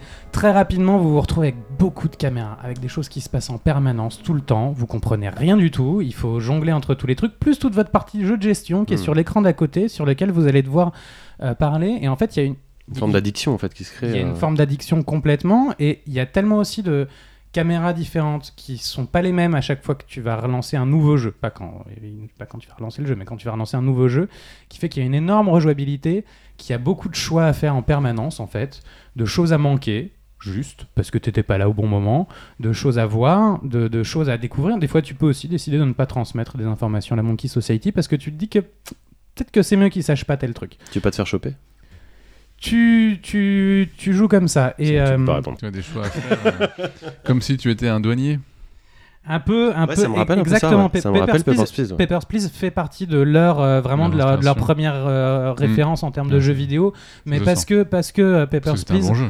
non, mais parce que Papers, Please a révolutionné le jeu vidéo indépendant dans le sens où euh, c'est le côté job simulator de, de merde où, euh, en- où tu, où plein, toute une génération s'est rendu compte qu'en fait tu pouvais, euh, tu pouvais créer ce, ce genre de jeu sur un truc complètement ennuyeux et en fait construire une narration autour de ça et eux ont vraiment basé leur jeu sur la narration. Donc voilà, tout ça t'amène une très forte euh, liberté euh, et, euh, et du coup, par rapport à la construction de cette liberté, ouais, je vais peut-être laisser Louis Sullivan, qui est un des, un des frères, un des créateurs du jeu et qu'on a pu joindre par Skype, en parler. La traduction a été réalisée par notre par notre stagiaire corvéable merci. We, we wanted to make the we wanted to give the player that freedom Nous avons voulu donner aux joueurs cette liberté lors de la prise en main d'un jeu qu'ils peuvent aimer. Vous pouvez vous focaliser sur l'approche narrative, sur la gestion des ressources, vous pouvez nourrir les singes ou ne pas les nourrir. Vous pouvez aider les gens, blesser des gens, faire chanter les gens. Beaucoup de choses à vrai dire. En vérité, nous avons voulu faire un jeu qui pourrait être rejouable. Pas seulement parce qu'il vous faudrait plusieurs parties avant d'avoir vu tous les scénarios possibles, toutes les réactions de personnages, etc., mais parce que vous pourrez opter pour différentes décisions dans plusieurs parties, et pourtant obtenir des finalités très différentes. Vous avez besoin de passer beaucoup de temps dans le jeu pour pouvoir dire que vous avez vu tout ce qui était à voir et fait tout ce qui était à faire. Nous savons également que c'est le genre de jeu que vous allez peut-être jouer une première fois comme un échauffement. Ok, je vais essayer d'apprendre à jouer à ce jeu, je vais regarder ce qui se passe dans ce jeu, je vais me faire une idée sur ce jeu, et maintenant je vais jouer une deuxième partie dans laquelle je vais me dire, ok, là je vais jouer pour de vrai, voilà comment je vais le faire. Nous jouons à beaucoup de jeux de cette manière, et je pense que c'est une manière très amusante. La première fois, vous apprenez à jouer au jeu, et la deuxième, vous jouez pour de vrai. Et de fait, euh, j'en suis déjà à ma troisième partie. Chaque partie va durer deux heures. Entre le moment où, euh, vous entrez dans la Monkey Society et le moment, euh, idéalement, où vous en sortez. Et, et à chaque fois, j'ai l'impression de jouer à un nouveau jeu parce que la quantité d'histoires qui sont racontées à l'intérieur de, à l'intérieur de ce jeu est complètement démente. Que au-delà des histoires qu'on va découvrir dans les caméras de vidéosurveillance, il y a une narration contextuelle qui est complètement dingue. C'est-à-dire qu'en fait, on vit dans un appartement et en fait, tout l'immeuble dans lequel on, est est vivant. On a des voisins, on a des voisins au-dessus, en dessous, à côté. Donc il y a- toute une construction de la, BO et du, sound design autour de ça qui est, vraiment super belle. Euh, de comment on entend nos voisins, euh, des cris, de la musique qui passe, euh, des, des engueulades qu'il peut y avoir, des gens qui vont venir aussi frapper à notre porte, euh, qu'on va rencontrer. Euh, et tout, ça, c'est une narration en pointillé aussi qu'on va, va reconstruire nous-mêmes, où on va, on va essayer un peu d'imaginer Euh, de la même manière qu'on va essayer un peu d'imaginer en fait la vie des gens qu'on surveille dans, euh, dans les caméras, on va imaginer euh, la, la, vie, la vie des gens qui, habitent autour de nous. et puis on va essayer d'imaginer aussi la vie du, du personnage qu'on joue, juste parce que comment ce mec on est arrivé, comment ce mec qu'on joue, on est arrivé à adhérer à la, la, Monkey Society et se retrouve dans sa vie de merde à surveiller 25 caméras H24 pour essayer d'avoir des informations sur les gens. Et Seb, tu parlais de de fenêtres sur cours et effectivement c'est une de leurs références euh, à la base parce que eux ils la vie des autres. Oui euh, eux ils étaient plutôt partis euh, d'un roman où voilà avec un personnage qui regarde ses voisins d'en face et qui essaye d'imaginer ce que ce qu'est leur vie. Je vais laisser leur, laisser à nouveau Louis Sullivan raconter comment comment il est passé l'un à l'autre. The people you watch through your window um, les personnes que vous observez à travers une uh, fenêtre peuvent vivre des expériences très limitées. Des histoires qui se déroulent dans un salon, dans une chambre à coucher, dans une cuisine ou n'importe où. Et nous voulions décrire des histoires très différentes. Également, les personnes qui vivent en face de chez vous sont peut-être 8, 10, 12 personnes, et nous voulions en dire des tas, bien plus que cela. Nous avons dû chercher une nouvelle approche. Nous avons trouvé un site internet s'appelant insecam.org, um, littéralement InsecureCam. C'est un vrai site, il existe. Quand nous avons trouvé ce site, c'était vraiment terrifiant. Vous pouvez observer des gens à travers le monde qui ne sont pas au courant qu'ils sont observés. C'était l'approche qu'il nous fallait. Il nous fallait faire un jeu basé sur ce genre de site. Ce n'est pas le seul, il y en a plusieurs. Uh, nous étions convaincus que nous devions faire un jeu basé sur ce site. Et de fait, c'est un jeu qui parle du monde et qui parle du monde dans lequel on vit, euh, qui en parle très bien, qui a une façon d'aborder la question de la narration qui est hyper intelligente et hyper intéressante. C'est un jeu qui est très joli, qui est très bien réalisé, qui est très bien écrit, avec une superbe BO et un très bon sound design par des gens extrêmement sympathiques. Et ce jeu coûte 11,99$. Euh, il est disponible sur PC et sur Mac à ce prix. C'est donné, c'est ah, super bien. Euh, il faut absolument y aller. Il est sorti le 24 octobre dernier, donc euh, il vient à peine de, de paraître. Bah, super cool. On va effectivement mettre l'interview en entier sur nos réseaux sociaux. ça. se rajoute à ma longue liste de, jeux à jouer. On va enchaîner avec toute autre chose. On va repartir un petit peu sur notre sujet préféré, à savoir le point de réalité mixte.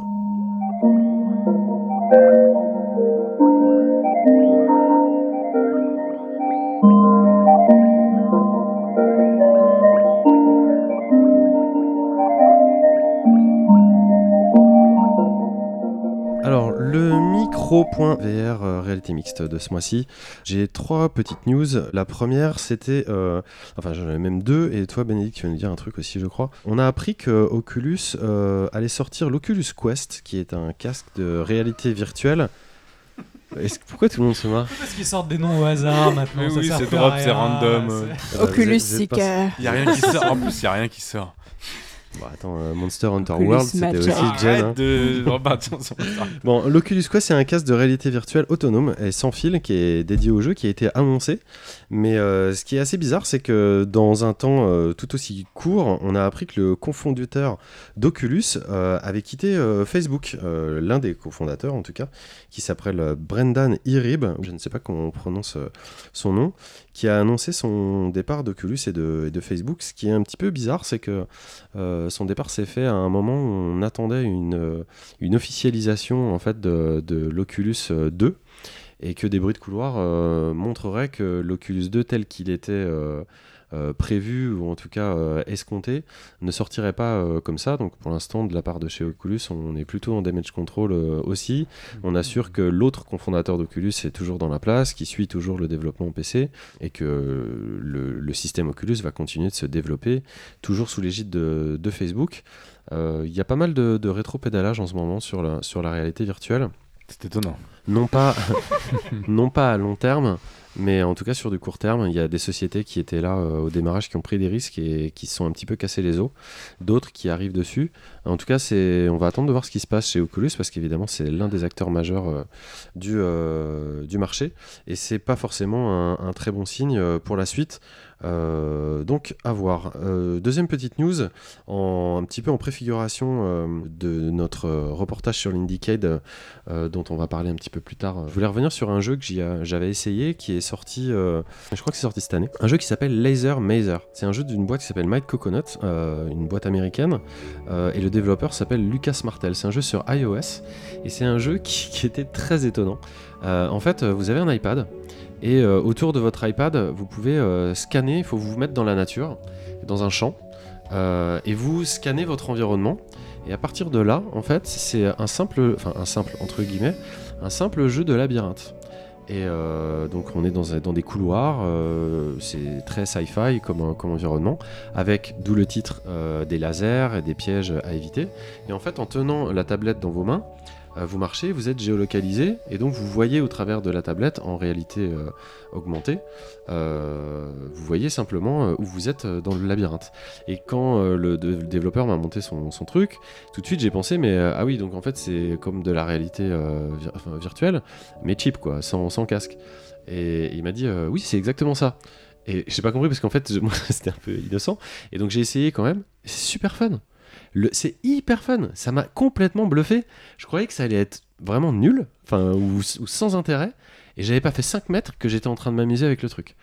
Euh, c'est très très simple comme concept. C'est exactement, ça ça ne vend que ça. Et en fait, on s'amuse à se déplacer et à, et à être finalement dans une sorte de jeu de plateforme euh, slash labyrinthe, sauf que c'est vous-même qui êtes le personnage, et c'est très drôle. Ça doit être encore plus drôle quand, on voit les gens jouer, parce que honnêtement, on a l'air très con, mais c'est très très fun euh, à faire. En plus, on se déplace, on peut être n'importe où, on peut jouer, euh, comme je vous dis, dans un parc. Moi, j'étais dans une grande pièce, mais c'est étonnant. À un moment, il fallait sauter, donc éviter, manipuler des objets, enfin créer son chemin, comme dans tout jeu de plateforme. On n'a pas à sauter non plus, hein, là, c'est plutôt de la marche, mais il y avait un moment où il fallait tomber d'un étage. Et même rien qu'avec l'iPad, j'ai eu un petit peu au cœur que je fais juste un pas. Donc vous pouvez aller voir. Euh, je vous redonne le nom, ça s'appelle Laser Mazer. Ça m'a bluffé. Et enfin, euh, toi, euh, Bénédicte, tu veux nous parler d'un jeu de société, c'est ça? Oui, c'est ça. en fait, donc rapidement, je voulais vous parler d'un jeu que j'ai testé qui s'appelle Chronicles of Crime, qui est un jeu de société qui a été financé en crowdfunding sur Ulule ou Kickstarter, je ne sais plus. Euh, qui est un escape game en fait, euh, où on va pouvoir euh, interroger des personnages, explorer des lieux, trouver des indices grâce à la réalité augmentée et à la réalité virtuelle. Donc il faut pour jouer au jeu se munir de l'application Companion, compagne du jeu. Qui va nous permettre voilà, de, scanner des personnages et d'avoir des boîtes de dialogue qui s'affichent, de pouvoir parler avec eux, euh, quand on est dans une pièce, si on possède en plus un casque de réalité virtuelle, on va pouvoir explorer la pièce en réalité euh, virtuelle et trouver des indices comme ça. Donc euh, c'est un principe de jeu qui me laisse parfois un peu sceptique. Je me dis il y a trop d'éléments, ça peut être un peu bancal. Là, ça fonctionnait très très bien. Euh, les enquêtes sont vraiment intéressantes, on retrouve vraiment les, sensations euh, qu'on peut avoir dans un, escape game, euh, voilà, de, vouloir trouver plein d'indices, d'être vraiment dans une, effervescence comme ça d'enquête. pour l'instant, l'application propose, je crois, 5 enquêtes qui utilisent tout le même matériel de jeu de base, c'est du matériel réutilisable en fait. Différents personnages peuvent avoir de nouvelles identités dans une autre enquête. Euh, il y a des niveaux de jeu aussi, on peut faire des enquêtes très faciles, d'autres très difficiles. Il y a un tutoriel qui est très bien fait avec une enquête très basique pour commencer, vraiment prendre ses marques là-dedans.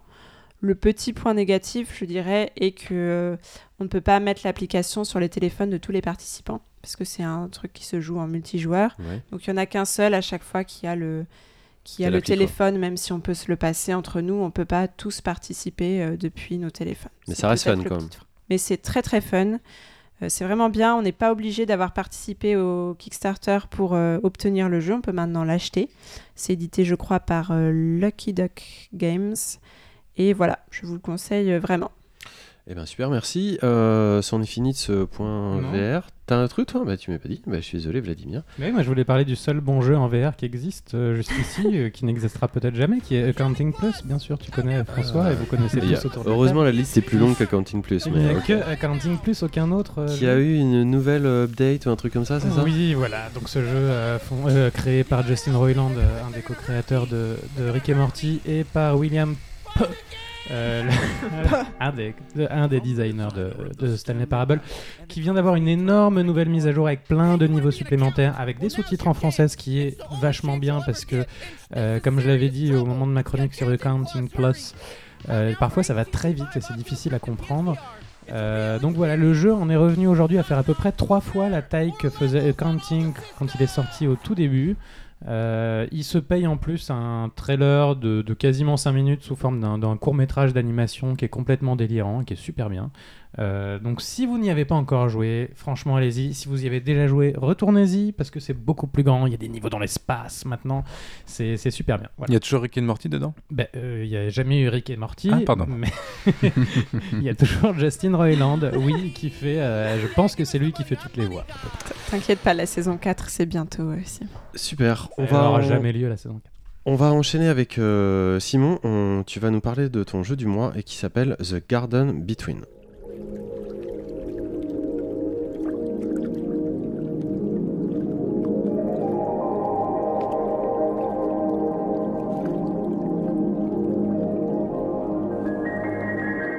The Garden Between, c'est l'histoire de deux amis qui habitent chacun une petite maison d'une grande ville.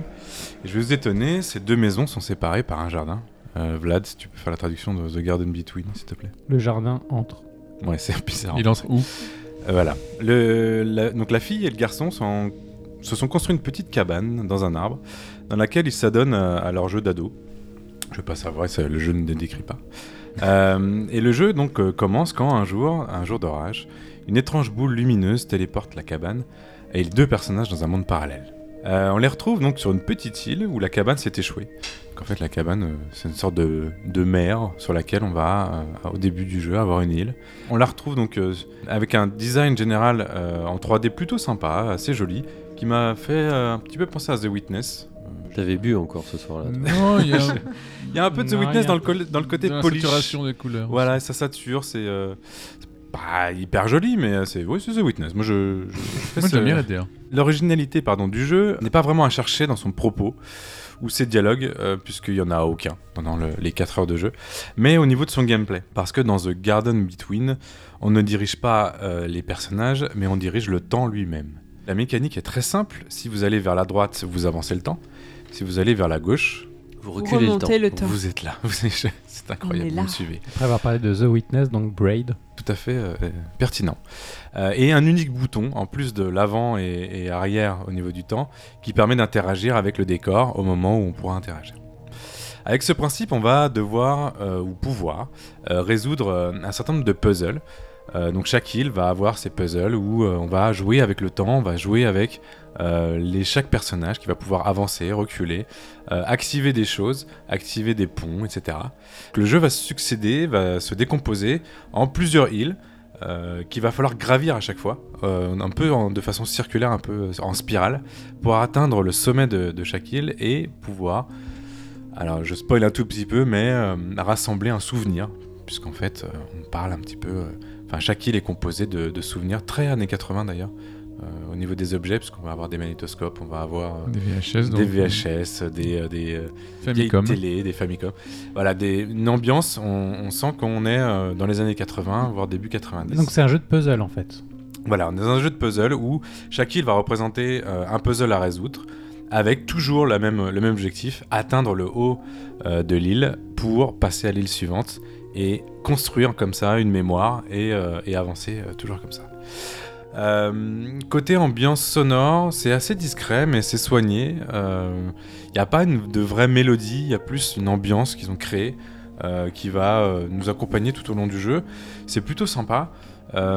J'ai pas parlé du studio, mais il s'appelle The, Vox- The Voxel Agents. Ils sont, ils sont pas canadiens Ils du sont tout. pas bordelais non plus. Pas du tout bordelais. Ils sont de Melbourne. Euh, donc c'est des Australiens qui m'ont beaucoup fait penser euh, au jeu que j'ai présenté le mois dernier, qui, était Motion Twins avec euh, Dead Cell, euh, parce que c'est leur premier vrai jeu qu'ils ont réalisé. Avant ça, ils ont fait que des petites applis, un petit peu de jeux auxquels on n'aura jamais entendu parler, parce que c'est des jeux que tu trouves un peu par hasard sur le store Apple et, et Android. Android. Merci. Je vais pas dire que c'est le jeu de l'année parce que j'ai passé un bon moment, c'est-à-dire il y a à peu près 4 heures, ça coûte deux places de ciné. On a l'impression que c'est un, premier jeu d'un studio qui, qui va pouvoir bah, évoluer, euh, peut-être faire, euh, faire euh, des choses un peu plus profondes. Ils se sont basés un peu sur un, sur un système de jeu qui est, qui est intéressant. Le gameplay est, plutôt cool. Après, tout l'enrobage de l'amitié qu'il y a entre ces deux personnages, on aurait aimé que ce soit un peu plus profond, on aurait aimé le parti pris de pas les faire parler, c'est c'est- une chose. hein. Après, les messages, il faut les, il faut les interpréter forcément par rapport aux objets, par rapport à l'ambiance. Euh, voilà, je je sais pas si vous, ça ça a pas l'air de vous faire réagir plus Bah, que ça. en fait, les, les- les gameplays autour d'un système rotatif comme ça, euh, ça existe depuis, euh, depuis, depuis très longtemps. Euh, Castellian et non, mais Link's je me rappelle- Evolution. Ça me rappelle surtout Nebulus, euh, mais il y a eu des y a eu des systèmes aussi de shoot 'em up qui fonctionnaient comme ça, euh, Mhm. qui, qui sont très bien. Moi, quand, quand, quand j'avais vu le jeu, en fait, je m'étais dit deux choses. Déjà que ça aurait fait un très bon jeu avec Michael Jackson qui aurait pu s'appeler Moonwalker. J'aurais Mhm. trouvé ça marrant. Et sinon, ça aurait été un jeu, ça, me- ça me rappelait un peu Poussière, hein, cette expérience VR qui était sortie au début sur PlayStation. Et on se dit en, en VR, ça aurait pu peut-être sympa d'avoir une petite île comme ça avec deux persos qui sont entre guillemets qui seraient condamnés à avancer et on aurait pu se déplacer autour de l'île pour leur permettre de progresser in fine. Là, en, en tant que tel, c'est vrai qu'avec euh, avec le système sur un, sur un système classique, j'ai envie de dire, euh, je j'ai pas trouvé ça hyper euh, hyper euh, original en fait. Alors pour reprendre sur, sur ce que tu viens de dire, j'aurais presque trouvé que ça aurait été mieux en réalité augmentée qu'en qu'en VR. Ou en réalité vrai. augmentée, ouais, un Parce que tu vois, tu seras autour de ta table et tu seras bouger ton, en l'occurrence ton iPad. Mais enfin, je sais pas, moi j'aime bien, j'aime bien cette direction artistique. Je trouve qu'en plus ça, ça fait écho à plusieurs autres jeux dont on, enfin, tu vois, j'ai- l'impression de voir un petit bout effectivement de, de The Witness ou de de, de- de. Braid aussi, de Monument Valley. Il y a un petit côté Bad North avec euh, avec ces petites îles. Il y a un côté puzzle game que je trouve C'est un cool. petit Et peu un, puis, un euh, multi- un- un patchwork de tout ce qu'on a pu Ouais, parler un peu un ça, et puis un petit côté old school musical finalement, dont on va parler juste après sur, sur les références euh, un peu plus anciennes. Enfin, je sais Ouais, pas, je trouve ça. il Bah, moi, jeu- ce jeu me paraît extrêmement sympathique. Il est fait. sympathique, il, Ah, est, il il est est pas pas- Il a extraordinaire. l'air plaisant à jouer. C'est pas un Euh, chef-d'œuvre, mais il est, euh, il est, il- j'ai passé un bon moment et c'est encore une fois c'est 4 heures. C'est pas, c'est pas un jeu qui va vous tenir en haleine pendant des, pendant des années. Euh, ça coûte deux places de ciné. Voilà, on est, on est sur un jeu. C'est disponible sur Switch aussi. Ça peut avoir son intérêt euh, parce que c'est un, un jeu qu'on peut jouer facilement dans le métro de façon un peu nomade. Ouais, ouais. Euh, Moi, ça me rappelle euh, un, vieux jeu sur Amiga qui s'appelle Sleepwalker, dans lequel on, on est un chien qui doit faire accompagner son maître qui est donc somnambule. Donc, il faut qu'il fasse éviter les pièges à son maître en plaçant des, des planches pour euh, qu'il passe au-dessus des. ouais, je des vois exactement ce que, je vois exactement le, comme ça. le type C'est- de jeu.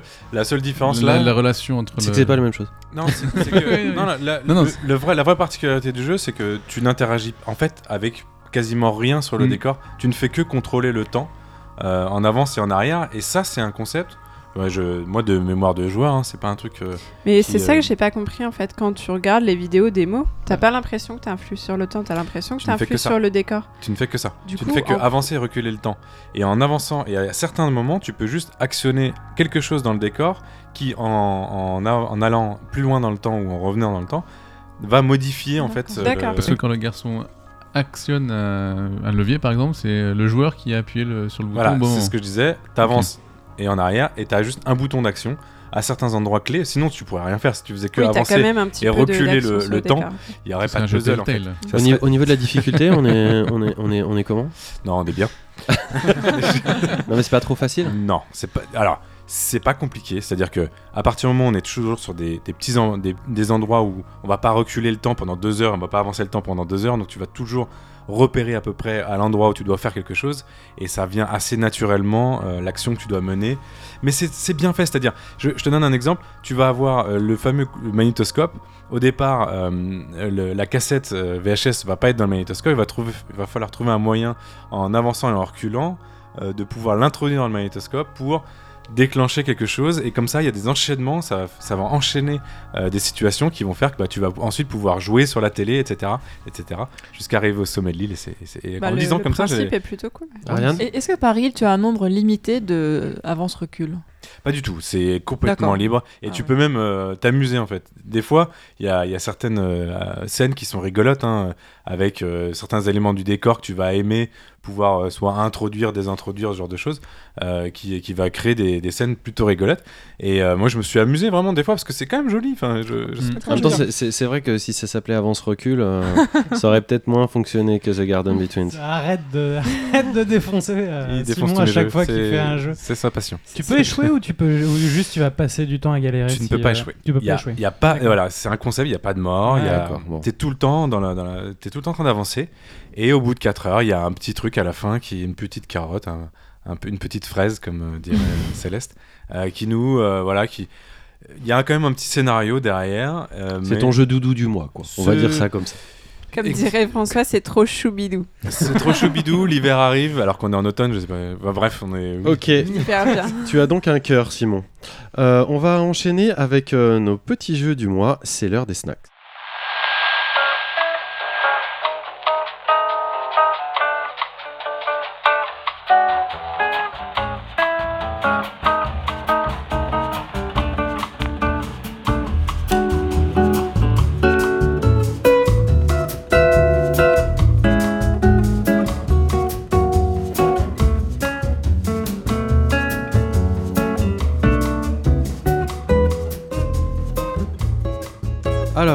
Ce mois-ci, euh, nos petits jeux choubidou, nos petits jeux pas trop chers, nos petits jeux pas trop longs. Euh, Qu'est-ce que vous avez pris euh, dans, votre, euh, dans votre redingote ce, ce mois-ci, euh, Bénédicte? Euh, dans ma redingote, donc euh, parce que nous sommes des personnages du 19e siècle, Moi, oui. Dans Moi, ta oui. serviette. j'ai donc pris euh, Cube Escape Paradox. Euh, Il y a quelques podcasts de ça, je vous avais parlé des jeux Glocasway et Rusty Lake. Euh, c'est le nouveau venu dans cet univers fait de d'énigmes sanglantes, de métamorphoses bizarres et de familles dysfonctionnelles. Donc c'est un petit projet transmédia à lui tout seul puisqu'il est constitué à la fois d'un court métrage et d'un jeu en pointé-cliqué de deux chapitres qui se répondent l'un et l'autre. Euh, on suit l'enquête d'un détective piégé dans l'univers très creepy de Rusty Lake qui doit trouver une échappatoire, mais aussi des indices sur une vieille enquête qui lui hante encore à ce jour. Euh, le malaise et la fascination de Rusty Lake marchent toujours aussi bien dans le nouvel opus, et vous pourrez faire le test pour pas cher, puisque le premier des deux chapitres est téléchargeable gratuitement sur itch.io Itch.io. et jouable sur PC, Mac et mobile.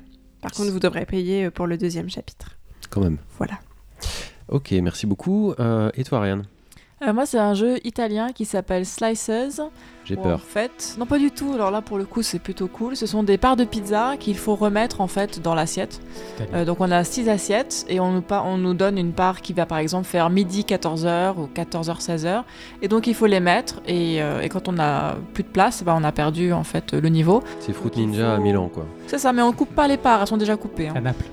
Donc euh, enfin, c'est vraiment un petit jeu dans le métro comme ça, il n'y a pas de timer, c'est pas stressant, c'est un peu addictif parce que les pizzas ont l'air bonnes et puis on avait en- en envie de les emboîter ensemble et de reconstituer en fait la pizza entière. Euh, c'est un jeu gratuit sur iOS et Android et, euh, et voilà, euh, c'est vraiment sympa. Par contre il y a trop de pubs, ça c'est vraiment le problème. euh, Et si, tu- si tu l'achètes, t'as peut-être plus de pub.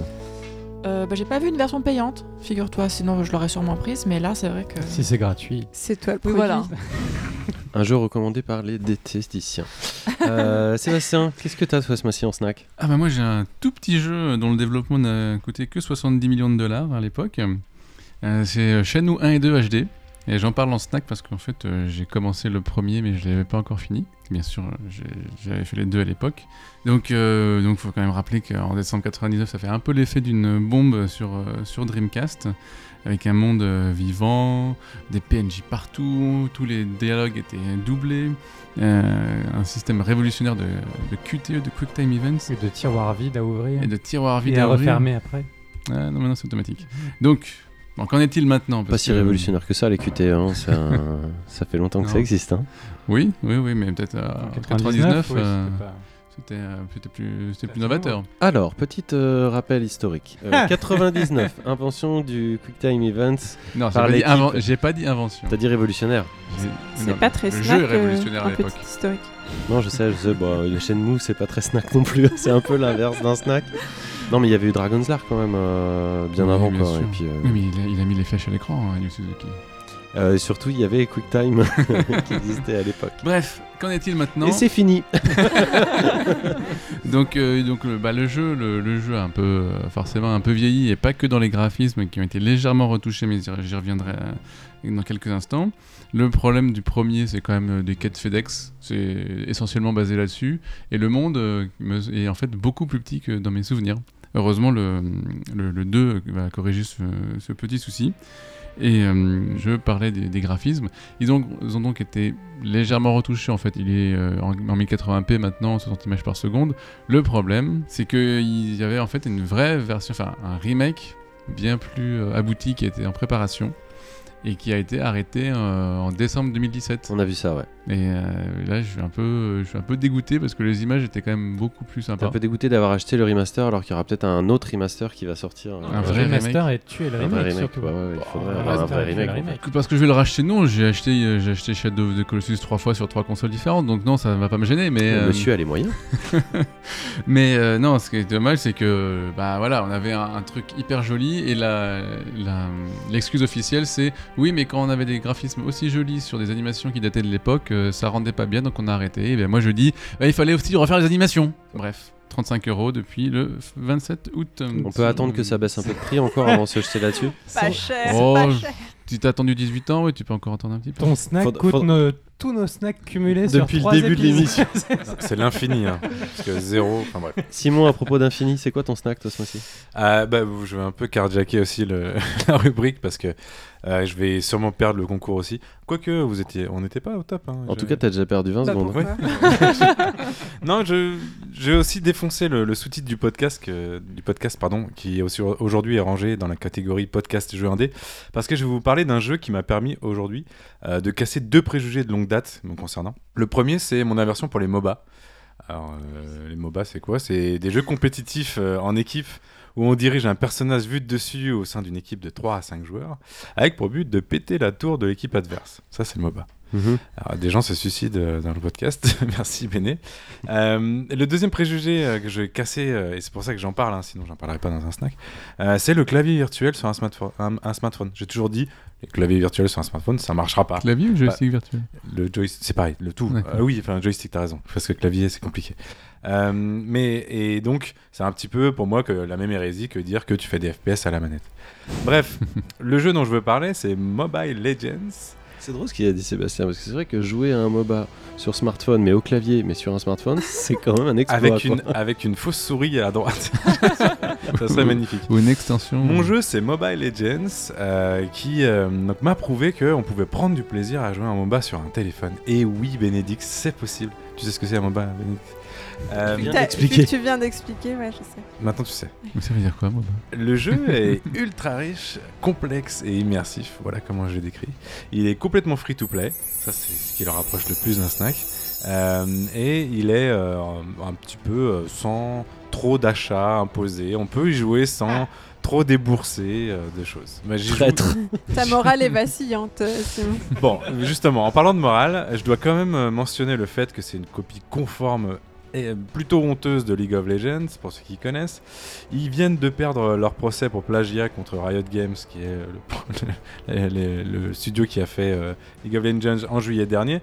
Et, mais l'affaire, euh, qui moi m'embête pas trop, euh, m'empêche pas de prendre beaucoup de plaisir à jouer euh, sur ce... Attends, mais du coup, ils ont pas le droit de. Ça, Enfin, ils ont, ils ont le droit de continuer d'utiliser ils le jeu ont... euh, Ou ils ont juste beaucoup- dû payer ils ont donné beaucoup d'argent à, à nos amis de Riot Games. Ils le méritaient, hein, parce qu'en fait, tu leur fais de la pub, mais t'es vraiment un chacal, quoi. Mais le jeu est très bon. Sauf que League of Legends, vu qu'ils l'ont copié. League, League of Legends, League of Legends n'existe pas sur, sur euh, mobile. Ils l'ont fait. Moi, je joue à ça. Et tu peux acheter une épée rouillée pour 8 gemmes. Et chaque gemme coûte 12 diamants. Et un diamant ne coûte que 10 centimes. Mais tu Donc joues- finalement, Tu es le jeu pire d'entre nous, Simon. Tu joues au jeu. Voilà, moi, je passe beaucoup Ou de temps sinon, tu là-dessus. as un diamant toutes les 4 C'est- C'est c'est le jeu numéro 1 tu en, peux aux Philippines. en C'est le jeu publicité. numéro 1 aux Philippines. Euh, c'est Ah, comme ça que je l'ai là, connu oui. avec mon pote philippin. D'accord, ok. Euh, en. Indonésie aussi, et je m'éclate avec les- mes amis philippins. Simon, tu es la face cachée de ce podcast. Euh, Vladimir, tu peux nous rattraper tout ça avec ton snack, s'il te plaît? 12 heures de décalage horaire, ça ne pose pas de problème. Pardon. Euh, Merci Popol euh, d'avoir parlé de Midnight Sins épisode 2 qui vient de sortir tout juste de Octavie Navarro, donc on se souvient de Pixels.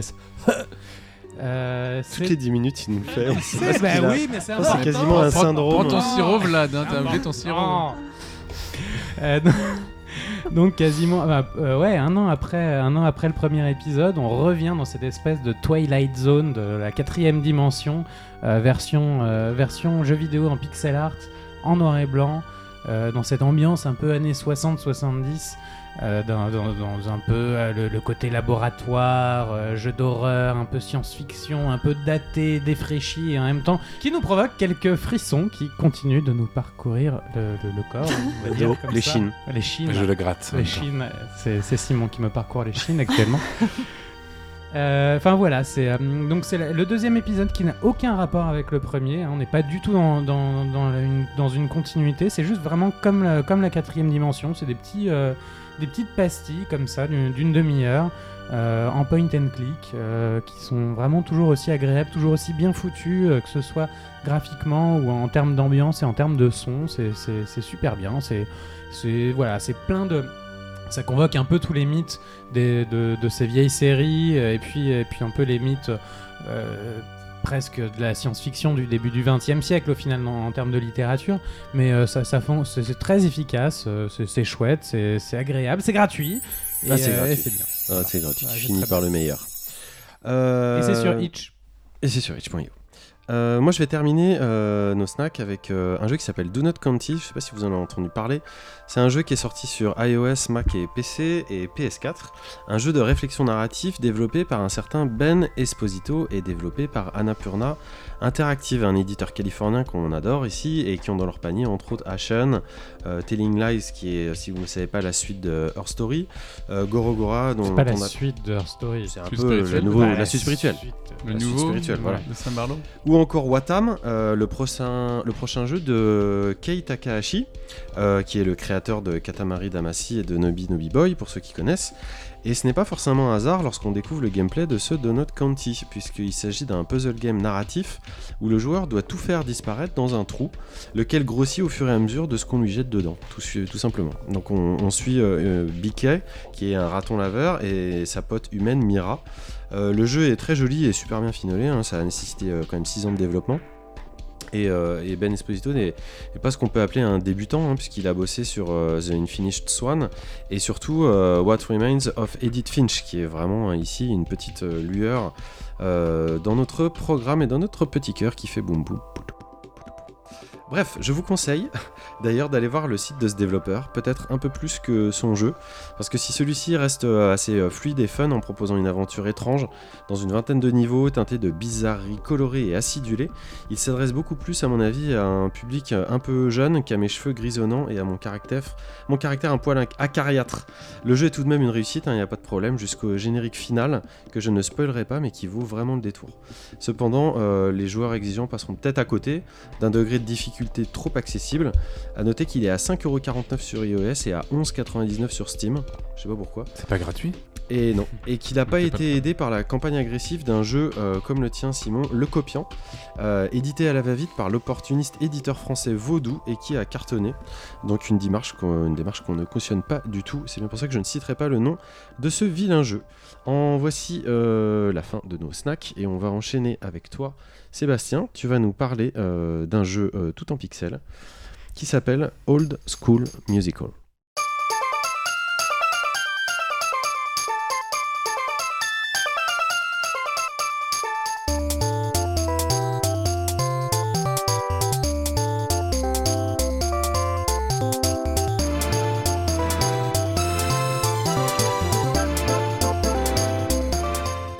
Old School Musical, c'est un jeu sur Switch et sur PC, et s'il y a du succès peut-être sur d'autres plateformes, qui est sorti le 13 septembre dernier, et fait par euh, La Moutarde, et c'est je crois leur euh, premier jeu. C'est un jeu de rythme.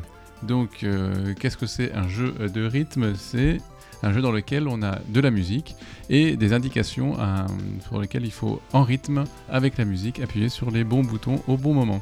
Donc, Old School Musical.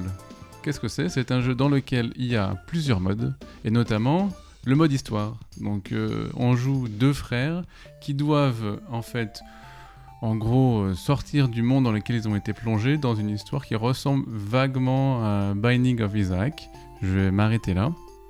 Et euh, il y a une vingtaine de 20 niveaux dans lesquels chaque niveau est une, chanson. Et l'intérêt pour moi de Old School Musical, c'est que ce sont des, des, des musiques chip tunes sur des graphismes très euh, pixelisés. Donc euh, ça a tout de suite parlé à mon cœur de, de vieux joueur. Faut te libérer parce qu'ici on est vraiment détendu par rapport à la pixelisation du jeu vidéo contemporain. Il y a pas de même problème. les jeunes, même les jeunes. Le D-Make, il n'y a pas de souci ici. Donc euh, si, euh, si vous aimez la chiptune et, et les, et les graphismes pi- pixelisés et les références surtout, euh, ce jeu devrait, euh, devrait vraiment vous plaire puisque on a, euh, on a un système de jeu très simple dans lequel on a une cible au centre, des flèches qui arrivent en haut, en bas, à droite, à gauche qui correspondent aux quatre boutons euh, de la manette et il faut appuyer sur le bon bouton en rythme euh, Avec la musique. la musique. Et qui pourrait en fait pourrait se suffire en soi. Ça pourrait être sur fond noir et ça pourrait ce serait- que le- comme le ça, gameplay que serait là, du coup, Exactement la même chose. il y a un décor derrière qui, qui se passe et ce sont des parodies de, de jeux vidéo des années 80. de MGS, de Zelda, de Outrun, euh, 90. tout ça, euh, ouais, 80-90. Ouais, c'est comme un karaoké avec des vidéos qui passeraient Ouais, c'est un derrière. peu quoi. ça, ouais, c'est un peu ça. Voilà, et c'est assez cool, c'est assez- bien fait, hein, je trouve, par rapport Il y a à ça. une- Oui, sauf que ce qui est bizarre. Oh, pardon, on est en Mais train de spoiler comment ça Non, c'est mais- chronique, mais comme on y a joué en multi euh, tout à l'heure, euh, en fait, quand on est tellement euh, concentré sur le gameplay, en fait, on regarde pas ce qui se passe derrière. Mais donc on se demande à qui servent les, hist- les histoires qui, qui passent en arrière-plan. C'est mieux qu'un écran noir. C'est mieux qu'un écran noir. Et puis peut-être que les gens qui jouent pas sont contents de Et regarder quelque chose. Et la musique est vraiment reliée, mais tu vas peut-être en parler, est vraiment reliée au décor que tu vois évoluer Aussi, derrière ouais. aussi. Ça, parce c'est qu'il y a- plutôt il y a beaucoup sympa, de ouais. reprises et de. Alors, pour moi, c'est le, c'est l'un des problèmes que, que j'ai avec ce jeu. C'est que, euh, bah, en fait, il y a, deux musiques qui sont vraiment reprises euh, de, de musique qu'on connaît, euh, en l'occurrence Megaman et Tetris. Ce sont celles que je vous ai passées. Mais, mais les 48 autres sont plutôt euh, originales, dans le sens où euh, je sens pas trop l'influence du jeu qu'il y a dans le, en décor de fond. Et ça, c'est vraiment dommage parce que je, je sais qu'il faut être euh, original et il y a des problèmes de droit aussi. Voilà, j'allais te parler des problèmes de droit, c'est que à partir du moment où tu cites euh, 30 ans, 35 ans de, de jeux vidéo, euh, à un moment donné, euh, tu vas plutôt plonger. euh, enfin, en tout cas, côté musique, tu vas plutôt. Ouais, Tetris, c'est libre de droit, je crois. En même temps, c'est bien de citer une, une esthétique et pas forcément de citer des jeux en particulier. Enfin, tu vois. Mais l'esthétique musicale, l'esthétique musicale, c'est difficile à, à copier versus l'esthétique euh, Bah, graphique. Moi, je trouve que c'est assez, assez bien réussi dans les deux cas, quoi. Je sais Pourquoi les- t'as- quand- T'as l'impression que sont convoqués des jeux qui en fait n'existent pas. Mais euh, juste le, le- effectivement le côté chiptune et puis le côté graphique, t'as Mais l'impression. justement, le côté graphique, il y, a des, il y a des scènes qui sont, euh, on va dire, à 80 ou 90% des jeux qu'on connaît, Zelda, Outrun, mais les musiques, il y en a 2 sur 50 qui ressemblent à peu près à des trucs qu'on connaît. Et moi, ça m'a manqué. Moi, j'aurais préféré qu'il y ait la moitié. Non, ça ressemble. C'est pas, c'est pas, c'est pas la mélodie. C'est pas, euh, c'est pas le thème de, de jeux vidéo qu'on C'est les chips de l'époque. Ils utilisent les, les, les chips de l'époque ou pas? J'ai pas, j'ai pas pas, noté? Je pense que sont des, Parce que moi j'ai encore un, un- un- une tierce voix, c'est que justement les fonds, euh, les fonds graphiques qui passent, quand par exemple on va, on va rester sur cet exemple pour pas Mhm. spoiler le jeu non plus, mais quand on prend Outrun, c'est euh, évidemment euh, un, un genre de remake parodique d'Outrun, Ouais. mais c'est moche. Ce qu'on dit pas c'est que c'est dégueulasse. Ça ressemble à Oui. une espèce de portage d'Outrun sur une Un machine pourrie. Mais non, mais vraiment laid quoi. C'est-à-dire que c'est fait quand même pas avec énormément de goût. Euh, je, je me demande même si j'aurais pas préféré une vidéo d'Outrun, tu vois ce que je veux dire Ah Même complètement bah, autre chose. En même temps, à chaque game over, t'as une espèce de mec torse-poil euh, qui, qui apparaît à l'écran et qui se fout de ta gueule en disant Ça, que c'est trop drôle. nul. Donc euh, finalement, ce côté moche, il est aussi. Il est- Mais quand t'arrives, quand t'arrivais à la fin des stages sur Outrun, il se mettait toujours, euh, enfin t'avais toujours des, des- des arrivées aussi complètement, complètement délirantes. hein. Mais justement, ça, me- ça me fait arriver une question. Est-ce qu'il y a beaucoup d'humour dans le jeu? Est-ce que le côté parodique, est-ce que tu le ressens et est-ce que tu le ressens suffisamment? Dans le mode histoire complètement, parce que c'est le mode le plus, euh, le plus important. C'est pas là où tu vas débloquer le, plus de chansons, mais c'est le, le cœur du, jeu. Et effectivement, euh, je me suis bien marré à, à repérer toutes les références euh, euh, jeux vidéo et informatique. Euh, par exemple, c'est très pixelisé, donc parfois euh, c'est un peu, dur à, voir, mais j'ai repéré un, logo du, de Energy Star qui était la norme de, de rayonnement limité euh, des écrans cathodiques euh, et des moniteurs dans les années 80-90. D'accord. Et c'est- Je trouvais ça, moi, moi ça m'a, moi en tant que, que Là, vieux ça touché, là. Moi ça m'a touché. L'émotion, Mais, l'émotion. euh, Euh, J'allais justement demander, est-ce Dans que les- du coup, parce que ça, c'est t'es t'es dans le détail là. Là, t'es dans Oui, le oui. détail. euh, Mais je- le reste, j'ai pas envie de et- trop mais est-ce que mais- l'humour qui est dedans, est-ce que le côté parodique est suffisant pour être moteur euh, d'avoir envie de continuer les- le jeu et euh, d'avancer dans les niveaux? Pour moi, c'est la cerise, euh, la cerise sur le gâteau. Ce qui me donne envie de, de continuer, c'est d'écouter et de jouer avec les nouvelles pistes musicales. Donc euh, ça, c'est pas mal du tout. Justement, cette progression, il y a une progression où euh, tu vas euh, avancer dans les niveaux, tu vas débloquer à chaque fois des nouveaux univers. Co- comment tu comment avances dans ce jeu? J'ai l'impression que Bah, pas- Tu passes les chansons en fait. Il, suffit de, juste en fait, chanson par chanson et ça. chan- c'est aussi simple que ça. Non, mais t'as une vie aussi, non? T'as Voilà, pas il y a- une vie ce que je veux dire, il y a une barre de vie. Ouais. Euh, chaque fois que tu rates ou que à chaque fois que tu rates, t'as un, un petit un petit portion de ta barre de Qui vie ressemble un peu à celle de Dark Souls, ça va te plaire, euh, Simon. qui descend et à chaque fois que tu réussis, ça remonte. Donc il suffit de ne pas descendre à zéro et, et ça, et ça suffit pour passer le, le niveau suivant. Et, euh, et le système de jeu, justement, pour, pour réussir, il y a trois niveaux de difficulté. Et, euh, et autant bon, le niveau facile euh, est très- accessible, autant le niveau difficile, c'est là ça, se corse. Et je dois avouer avoir eu des, légères crampes euh, à la main droite. parce que parce parfois ça va assez vite. Mais voilà, dans le mode qui débloque le plus de, pistes, c'est une sorte de mode d'aventure plus simple où il n'y a pas d'histoire. Mais là, il rajoute des, des modificateurs. Et quand vous avez des modificateurs qui sont combinés, dans lesquels vous avez euh, des poulets, parce que c'est la mode des poulets dans ce jeu, des poulets qui passent devant votre écran, des, des, flashs lumineux, des torsions de l'écran, euh, le tout en, en plus de votre euh, du rythme à avoir, eh ben c'est un peu c'est un peu compliqué. Ils se sont lâchés dans les dans les modificateurs. Donc on répète, il y a vraiment plein plein de styles de jeux qui sont en fait euh, à débloquer. hein. Tu, tu as dit une vingtaine, c'est ça de Non, plus Ah, il y que a ça 50, 50 50, 50 pistes tableaux. musicales. Donc euh, donc c'est 50 euh, tableaux, j'imagine. Non, non, il y a 20 tableaux à débloquer dans lesquels il y a des parodies de jeux et les 30 autres c'est juste un mode un mode différent. Sur fond noir. Sur euh, pas tout à fait sur fond noir mais Moi, euh, je trouve les musiques assez cool. hein, et et les musiques Ouais, sont ouais. très très Je cool. comprends pas pourquoi ils ont mis 4 ans à développer le jeu, moi par contre. je trouve ça mieux que ce soit J'en ai entendu parler il y a très longtemps et ils débarquent que maintenant. Je trouve ça mieux que ce soit des musiques qui soient neuves plutôt que tourner en boucle sur, euh, sur des, des trucs euh, Une longue- d'avant. quoi. J'aurais préféré 50-50. Une longue grippe peut-être. Ah peut-être, oui. peut-être. Euh, écoute, merci. C'est sur quelle plateforme?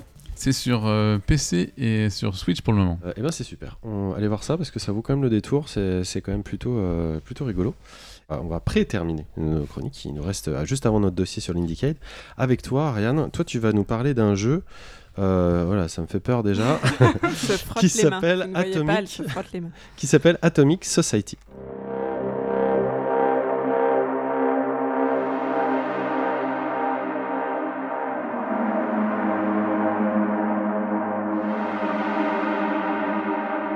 La Société Atomique, c'est vraiment mon jeu, le grand coup de cœur de cette année. Je crois que c'est mon jeu préféré jusqu'à présent. Donc je vais le remettre dans son contexte. En fait, ça commence avec une énorme explosion nucléaire et en fait, on est dans un monde euh, apocalyptique. Euh, presque tout est mort et on est un personnage qui a survécu dans un bunker du gouvernement avec d'autres personnes. Et donc on est convaincu que maintenant, des années plus tard, euh, on peut habiter sur Terre à nouveau. Et donc on part seul avec quatre ingénieurs créer sa société. Donc les autres en fait ne nous suivent pas, ils ferment la porte en disant bon courage, tu te débrouilles euh, à jamais. Donc en fait c'est un jeu de gestion, donc euh, il faut récupérer des matières premières, euh, bois, béton, métal, des médicaments. On a le choix de trois terrains pour commencer, désert, prairie ou collines enneigées. Et donc en fait c'est bah, c'est la gestion d'une ville et de ses problèmes. Mais on n'est pas du tout dans un SimCity ou un Stardew Valley. Ce sont des problèmes très sérieux, assez glauques, par exemple cannibalisme, propagation de peste ou diarrhée aiguë. Voilà. Oui, c'est effectivement un problème. C'est limité quand même. Bah, En fait, c'est parce que euh, dès le début, il y a commencé à avoir beaucoup de morts. Et si on construit pas tout de suite des, certains, certains bâtiments, et bien, par exemple, euh, bah, les, les- les personnages vont mourir de diarrhée, mais c'est vraiment, euh, on voit des corps par terre euh, en putréfaction avec une espèce de, de gaz vert par-dessus. Et si on clique, bah, ça sera, les personnages sont très décrits. Il y aurait écrit pourquoi il est mort, qu'est-ce qui, de quoi il manquait et sa personnalité et qui il aurait pu être et c'était un, c'est un peu triste. Diarrhée aiguë. Comment on dit diarrhée aiguë en anglais? Diarrhea. Diarrhea Euh, aiguë. acute Acute diarrhea. diarrhea. Cute. Cute d'ailleurs. Non, en un seul mot. Beautiful Diarrhea. J'aurais dû appeler leur jeu comme ça. Donc les problèmes de la ville, ce n'est pas seulement la mortalité, c'est aussi le crime. Donc les meurtres, l'euthanasie ou l'esclavagisme. Euh, il faut euh, pallier à des besoins essentiels des habitants, donc la nourriture, euh, boissons, hygiène, etc. Ça c'est la base. Et aussi créer des emplois. Il faut dire que tout de suite que le- la colorimétrie du jeu est vraiment en référence avec la, la gaieté des, des thématiques. hein. C'est euh, c'est euh, J'ai cru marron. que t'allais faire gris. un lien plus direct avec la diarrhée. fait. Oui, non, ça ça. ne serait pas c'est permis, C'est- vraiment très- marron gris. C'est très Falloutesque. Là, c'est effectivement. parce qu'on Fallout, là, là, c'est toute parce qu'on est dans, dans le, l'esthétique. dés- dans le désert. Donc dans le désert, tout est marron. Si on va dans le mode prairie, c'est un peu plus vert. Et dans le mode montagne, là, c'est tout blanc et enneigé. Par contre, on aura partout les mêmes, euh, les mêmes carcasses en fait, de bâtiments à aller, euh, aller chercher pour euh, justement... Fouiller, euh, tu veux dire. Voilà, pour Ouais. récupérer des matières Est-ce que, premières. ces trois, euh, est-ce que ces trois paysages correspondent à des difficultés différentes Non, c'est pareil. En fait, les descriptions euh, te fait croire qu'il y a des difficultés parce qu'il y a des lacs d'acide, mais en fait, l'environnement n'a aucun, euh, aucune influence sur le, le jeu. Alors dis-nous ce qui t'a fait craquer. Quand- alors. non, juste quand même, Seb a raison de le noter. euh, Il y a immédiatement un truc très Fallout Oui, qui, qui, qui saute aux yeux. Mm. euh, Bah, c'est sur l'apocalypse, le- Oui, non, mais voilà, on Oui. dirait un, un fœtus bâtard de, de Fallout. C'est un plus le début la- de l'histoire aussi. Ah oui, moi j'ai pas joué à Fallout. Et en fait, ce que j'aimais dans, le, dans ce jeu, c'est euh, le côté leader suprême. Parce qu'en fait, c'est pas juste développer une ville et euh, faire croître euh, les habitants, c'est. Le caractère d'Ariane est grand. Exactement. Bonjour. Non, mais ce jeu explore mon côté obscur et c'est parfait, c'est pour ça que je l'adore. En fait, c'est euh, faire régner sa justice grâce à une milice et des bâtiments. Donc, on peut construire des prisons, des centres de torture. Tu, tu me fais un tout petit peu tu- peur. tu parles d'Atomic Society ou de Dungeon Keeper Euh, Atomic Society. On va peut-être interrompre cette émission. le temps de faire un casting plus approfondi sur chacun des membres. T'as pas fait de background check avant Non, mais non, j'ai passé à travers les Donc tu nous disais alors euh, milice, euh, Voilà. salle de torture, donc quoi en d'autre? fait, voilà, donc en fait, par exemple, au début, on nous demande de choisir une religion. Donc on a le choix de toutes les religions qui existent au monde. Donc euh, moi, j'ai testé avec satanisme. C'est vrai que c'est la première qui vient en tête. C'est très cohérent. Mais hein, en fait, ce qu'il faut C'est de mieux savoir, en mieux. c'est que la religion n'apporte rien. En fait, on aurait pu choisir le paganisme ou euh, au- le Rastafari. Ce serait la même chose. En fait, c'est juste une, une identité à la société qui te sert en fait euh, ensuite pour euh, bah, convaincre les autres habitants, les migrants, de rejoindre ta religion pour mieux les contrôler. D'accord. Et Donc, euh, pour ce Un peu faire, comme la religion dans, dans Civilisation, dans le- les Oui. derniers. Un peu comme de la religion dans la vie. mais voilà. Je sentais que tu allais dire une connerie, Simon. Et donc, Excuse-moi, mais. Dans cette société, on a trois façons de, de propager la, la religion, soit par l'éducation, soit par la torture, soit par l'exil. Et Donc en fait, tous les choix dans, cette, dans ce jeu, en fait, euh, bah, ça peut révéler une partie de sa personnalité, je trouve, et on peut aller explorer des choses qu'on n'irait jamais euh, trouver dans Stardew Valley ou dans, Non. ou dans, Ou dans Animal ou dans, Crossing. ou dans SimCity, ou même qu'on pourrait assumer dans la vie de tous les jours en mode social. euh. Hmm. Alors ça veut pas dire que je tor- ça veut pas dire que je torture des gens. hein. T- Toi, c'est le Ju- mode juste que des t'as chats. choisi. On est d'accord, t'as choisi la torture pour Non, répondre à ton- l'éducation justement. D'accord. Non, mais je comprends Dommage. ce qu'elle dit. elle- C'est intéressant. hein, C'est Non, le mais oui, c'est côté très cathartique. intéressant. euh, Social. je sais pas. on- toutes les 10 minutes, ça c'est le côté qui, qui est un peu bizarre qui va arriver, c'est qu'il faut gérer une crise sociale. Alors Ça, pour, c'est chiant, ça. pour gérer les Pas que crises ça à faire. sociales, il y a six façons de juger. Lapidation, Super. pendaison, Il reste des caves ou pas prison à court terme, prison à long terme, tolérance et encouragement. Ah, bah, ça va, ça encouragement, c'est bien ça, Dans encouragement. les crises sociales, par contre, là c'est le mélange des, des thèmes qui m'a un peu euh, déstabilisé. Donc il y a le cannibalisme, l'euthanasie, l'avortement, l'homosexualité, le transgenre et le meurtre. Alors je trouve ça quand même hyper bizarre de mettre ouais. Tout ça au même niveau dans le même panier. Ouais, Ouais, c'est ouais. carrément, euh, c'est presque polémique, quoi. Voilà, alors pas pour le coup, je me suis dit que c'était quand même un peu bizarre, surtout que vu les options, euh, pouvoir euh, pendre des homosexuels et en Et plus les encourager du cannibalisme. Exactement, Hmm. voilà. Donc après, euh, pourquoi pas Pourquoi pas Tu, tu pas as le choix encourager le d'encourager cannibalisme le- pour l'homosexualité. aller tu voir vois, euh, où va Disons le jeu. oui. Enfin, c'est comme c'est un peu comme si on avait un jeu de nazi aussi quoi tu vois on dirait pourquoi pas mais il y a peut-être euh, peut-être deux trois limites éthiques à avoir quand on développe un jeu. Bah, c'est là où ça m'a un petit peu euh, déconnecté du jeu. Mais pour tout le reste, par exemple. jeu est un euh, outil. oui ça la lapidation tout ça t'étais pour qu'on a bien compris Oui, oui, bah après, je, je voulais repousser en fait les limites d'un jeu de gestion parce qu'il ose aller en fait dans, euh, dans quand même des, des sentiers un peu, un, peu, un peu douteux et voir jusqu'où on pouvait se sentir justement euh, cette espèce de, de spa- de leader suprême et de contrôler vraiment. euh, à 100% une société parce que dans les autres jeux j'étais toujours un peu frustrée les petites voitures euh, alors justement moi je sais pas quand tu m'en parles tu j'ai en tête un jeu que je déteste qui s'appelle Hatred euh, qui porte bien son nom Euh, oui, oui, on en avait déjà parlé et tout ça. Euh, là, ce qui est intéressant, en fait, c'est euh, justement le, le- le jeu est très sobre. Euh, à quel niveau tu ressens justement cette, cette puissance euh, sur, sur les autres et à quel là, en l'occurrence, tu nous parles de bah, d'une petite dictature en fait que tu t'es faite dans ta chambre. Euh, comment est-ce que tu la ressens euh, avec, avec les protagonistes euh, du jeu? Est-ce qu'il y a- je sais pas, je, je, vois pas par, par où ça se passe dans, dans ce jeu de gestion. En fait, c'est euh, alors c'est tout. En fait, comme c'est très glauque, la musique est extrêmement glauque. euh, c'est du coup, tu ressors énormément dans ce jeu. Tout autour de, tourne autour de toi. Tout, euh, tout, toutes les questions se te sont posées. Tout dépend de toi. Et, euh, et on te montre bien que les humains sont extrêmement fragiles et qu'ils euh, n'attendent que ta décision sur leur vie, leur sort, euh, que tu acceptes qu'ils travaillent dans un pénitencier ou dans une Ils sont boucherie. soumis quoi. Ils sont complètement soumis. Euh, ils sont extrêmement fragiles, c'est-à-dire qu'ils meurent souvent et dès qu'il y en a un qui est mort, euh, eh ben, l'autre arrive, prend son corps et va le manger parce qu'il est cannibale. Il faut gérer tout ça. Est-ce que tu vas tolérer certaines choses ou pas?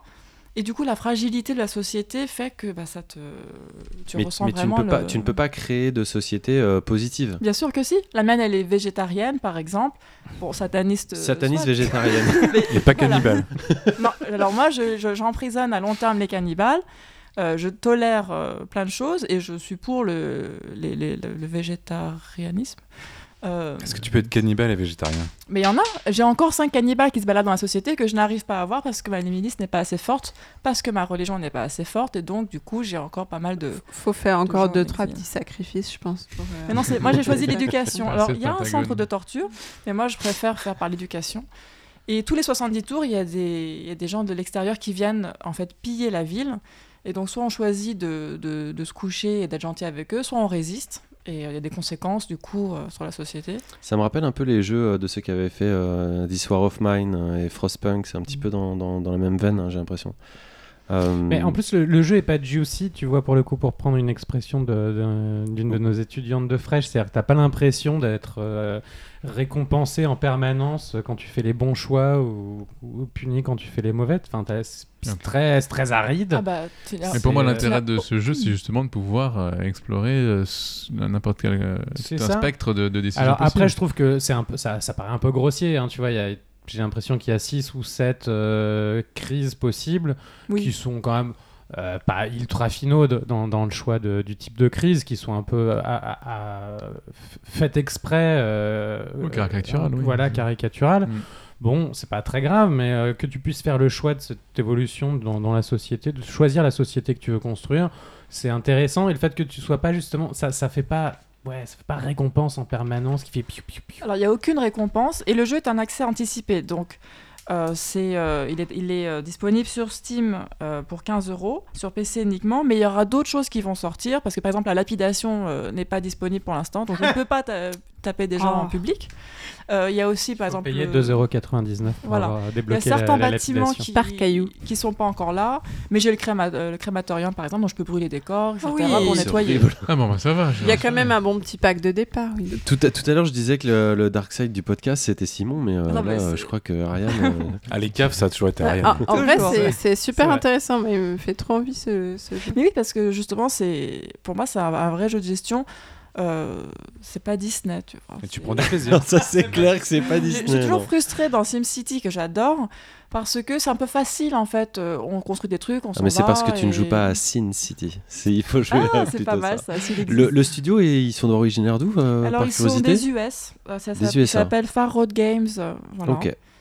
Bon, bah, euh, écoute. malheureusement, j'ai pas réussi à les joindre, mais j'aurais plein de questions à leur poser. Merci pour la découverte. On verra si tout se passe bien dans, leur, euh, dans leur- la continuité de leur développement. Et si tu peux les joindre, je serais ravi de les entendre parler un petit peu sur leur système de, de, de lapidation euh, diplomatique. Enfin, c'est pas diplomatique que je cherchais, mais peu importe, dictatorial. Euh, on en a fini avec nos chroniques. On va passer avec notre super reportage. Comme l'année dernière, au mois de novembre, euh, on est allé euh, au CNAM, le Centre national des arts et métiers à Paris, euh, pour suivre pendant deux jours euh, un festival que l'on chérit qui s'appelle l'Indicade. Et on va s'en parler après ce petit entracte musical.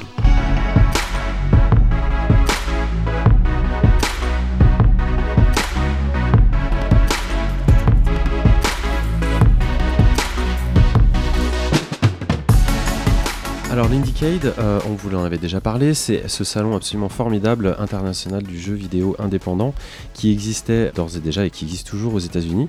Et euh, l'organisation de ce salon a eu l'idée euh, géniale de la ramener en Europe depuis trois ans. Et il se trouve, on est aussi chanceux que l'édition européenne se trouve donc à Paris. Euh, alors qu'est-ce que c'est? C'est un salon qui dure pendant deux jours où il y a une sélection euh, qui est curatée. Est-ce qu'on peut dire ça euh, comme ça, Vladimir, toi qui es dans la cuisine? Et donc il y, a une- il y a une sélection de jeux pour lesquels on, on peut voter, pour lesquels il y a une cérémonie de récompense, euh, des show and tell, c'est-à-dire des, des tables où des gens euh, viennent présenter rapidement euh, plein de petits jeux, des étudiants, des jeux pas finis, etc.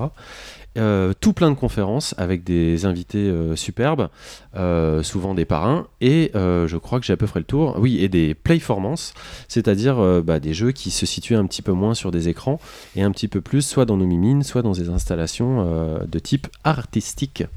Encore une fois, excellente édition cette année. On en voudrait toujours plus, on voudrait toujours plus de gens, toujours plus de jeux, mais c'est déjà, c'est déjà vraiment très conséquent.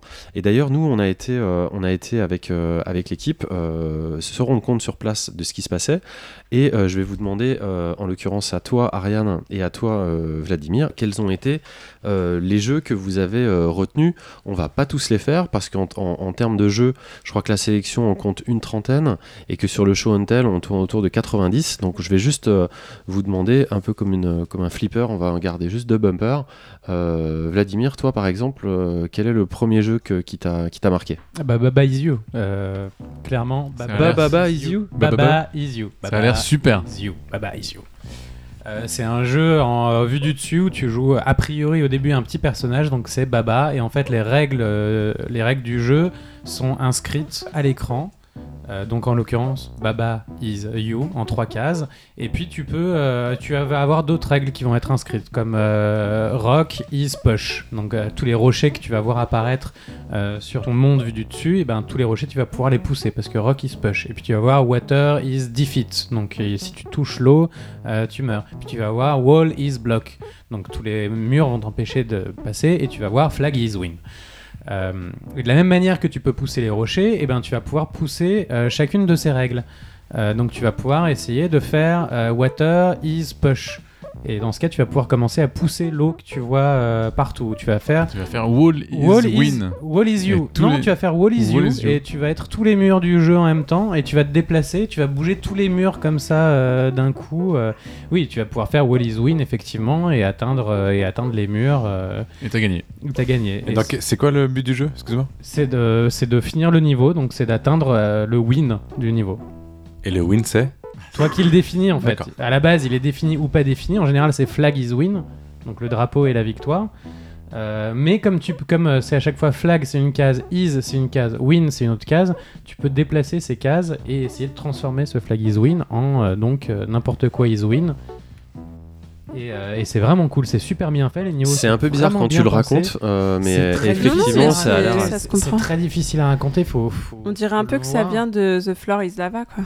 Tu sais, euh, le jeu populaire, en fait, le, Mhm. le jeu où quand t'es gamin, tu dis, euh, bah, genre, The Ouais, Floor is sûr. Lava, le sol c'est de la lave, et hop, tu dois vraiment faire comme si c'était le cas. On dirait que ça, ça dérive de ça, d'un truc de gamin, en fait. Je, euh, je comprends bien ce que tu veux. Oui, c'est un peu ça. Il y a un peu ce côté de Mm. jouer avec les règles du jeu. Enfin, en tout cas, c'est super bien fait. C'est très joli. C'est très bien. Ouais. C'est très très bien. Et le jeu a gagné d'ailleurs euh, l'un des grands prix ex euh, enfin le grand prix ex Ça m'étonne euh, pas du tout parce qu'il est bien foutu. Je crois que c'est trois ans de boulot euh, de la part de son développeur. Et toi, Ariane, c'est quoi euh, l'un des deux jeux qui t'a plu?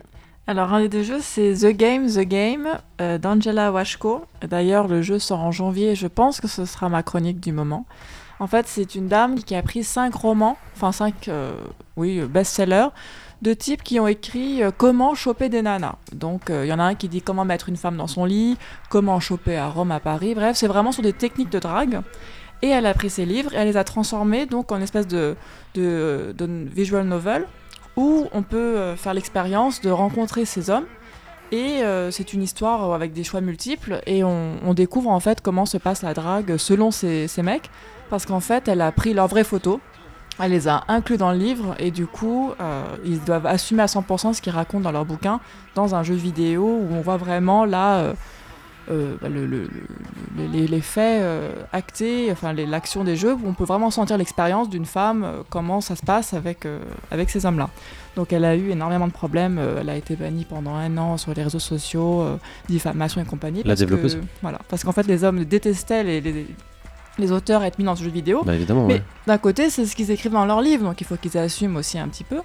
Donc le jeu est, euh, a, des, plusieurs choix, il y a environ 60 euh, fins alternatives, euh, dont certaines sont extrêmement osées, interdites moins de 18 ans, et d'autres où bah, on s'en va et puis il se passe rien. Mais ce qui était intéressant, c'est justement d'avoir pris ces genres de livres et de les avoir mis dans un, dans un jeu vidéo pour explorer ce côté un peu consommation de la femme et toi, en tant que. T'as vu quoi de ce jeu? Parce que tu dis ça a l'air complexe. T'as as pu voir quoi bah Alors pour l'instant, j'ai fait que la démo euh, donc de l'Indicate qui était de 15 minutes. Euh, donc j'ai vu en fait l'oppression, le, le, défilement des hommes qui viennent te poser des questions. On est dans une boîte de nuit. Et en fait, c'est vrai que les scénarios sont extrêmement réalistes. Moi, j'avais l'impression d'écouter de, une copine me parler de sa soirée. Et euh, bon, j'ai fait des choix un peu rapides. Il y avait des gens derrière moi, donc je voulais pas trop qu'ils regardent mes choix. J'allais pas faire des choix trop obscurs pour pas gêner, avoir de la nudité, etc. J'étais un peu gênée. Mais à la maison, c'est sûr que je vais aller à fond dans le jeu. Parce qu'il y avait des gens autour de toi euh, qui regardaient ce que tu faisais. oui, oui. Donc du coup, je n'allais pas dire, euh, ok, je vais chez toi ce soir, tu vois. La, la, forme du jeu est très particulière, hein. c'est une espèce de, collage de photos euh, très rock, euh, très, euh, très violent. J'ai obligé de, de, de, dire qu'évidemment l'Indiecade, hein, c'est un salon quand même particulier. Il va y avoir la, la Paris Games Week cette semaine. là, il ne s'agit pas du tout de, de, la même cam, on est quand même sur des, des, des jeux qui essayent de, représenter le média d'une manière un petit peu différente que ça soit au niveau de la forme ou au, niveau du fond. Hein. Donc on est toujours sur des, sur des, des procédés ou, euh, ou des projets ludiques euh, novateurs, osés, euh, des jeux d'auteur en fait.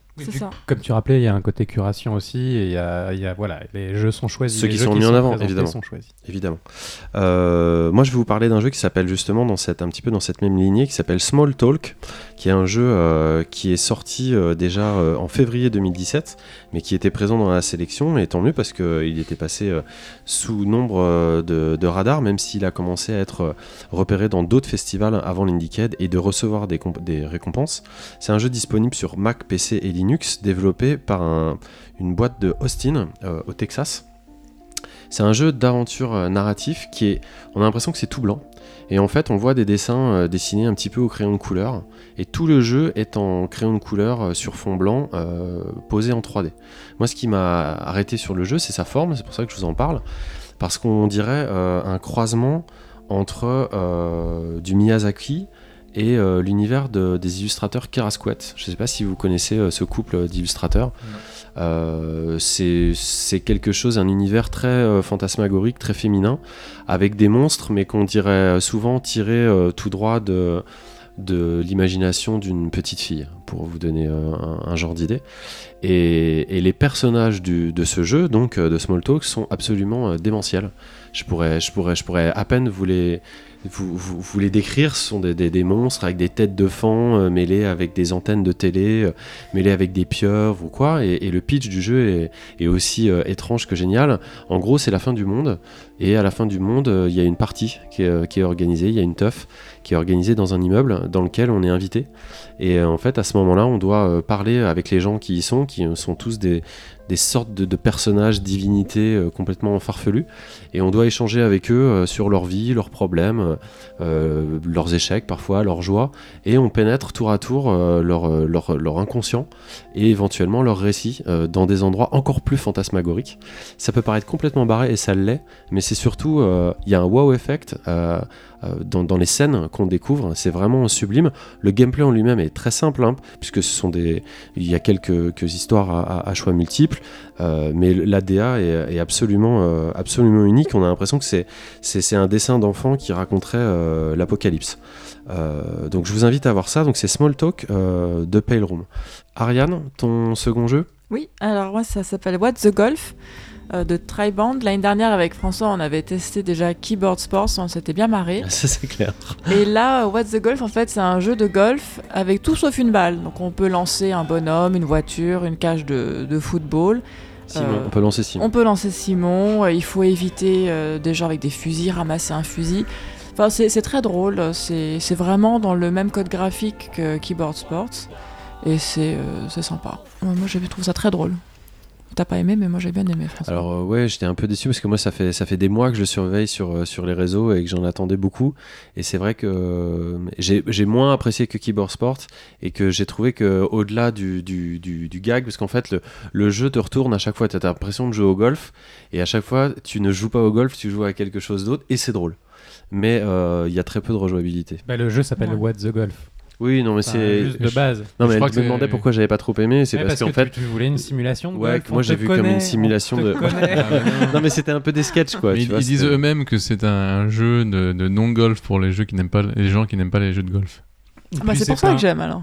C'est plein de parodies Oh aussi de Portal, de de de euh, merde comment il s'appelle euh, Super Hot, enfin de jeux comme ça, euh, voilà.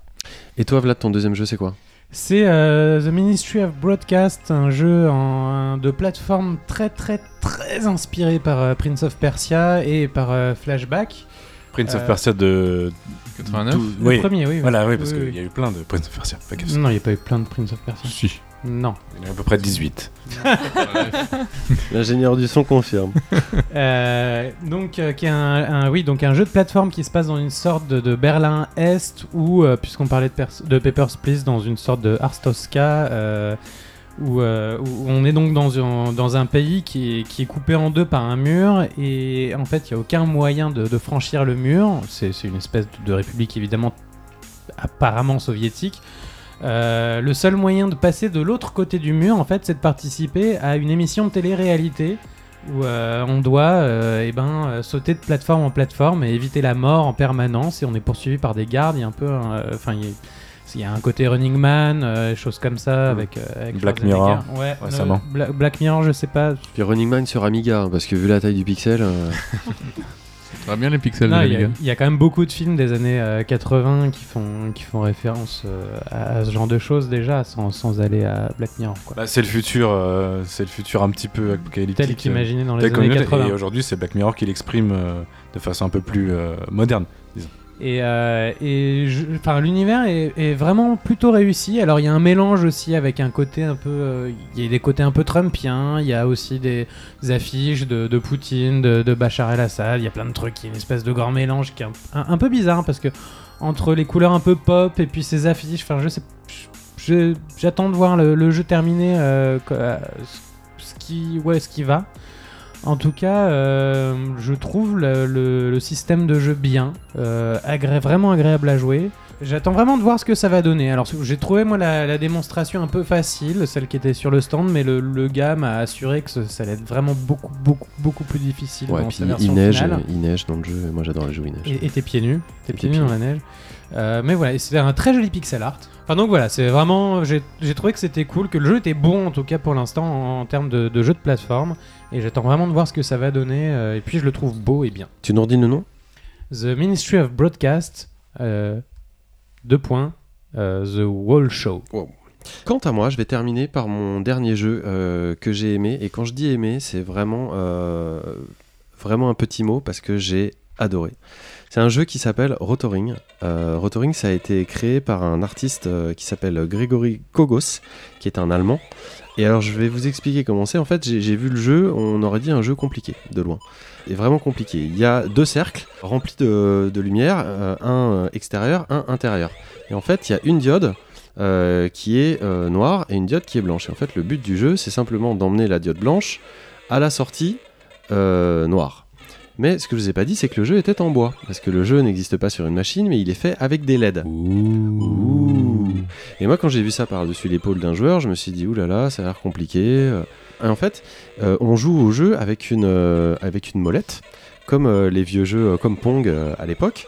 Et j'ai pu poser mes doigts dessus. Et à peu près, j'ai compté je, crois que ça a mis 6 secondes avant qu'un sourire se dessine sur mon visage. Et ça a dû en mettre 15 avant que je me dise je suis devant l'un des meilleurs jeux de l'année.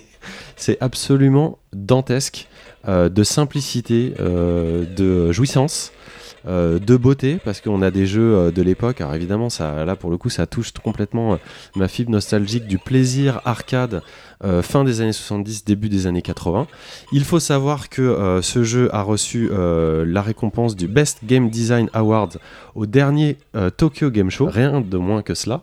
Que le monsieur s'est fait approcher par des fabricants japonais, des constructeurs de remote et qui sont en train de réfléchir à une version commerciale de son jeu, qui existe aussi dans une version bien plus grande jeu d'arcade.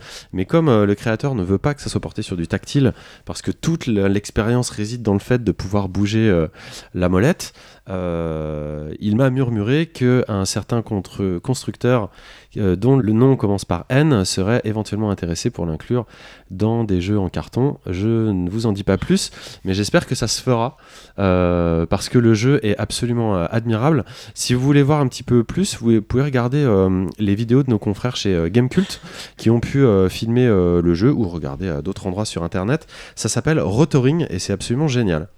J'avais une question. J'ai beaucoup aimé hein, tous vos retours et, ces jeux ont, l'air passionnants. Moi, ce qui me. disons pas, ça me choque pas. Ce qui t'interpelle. Ce qui m'interpelle, merci.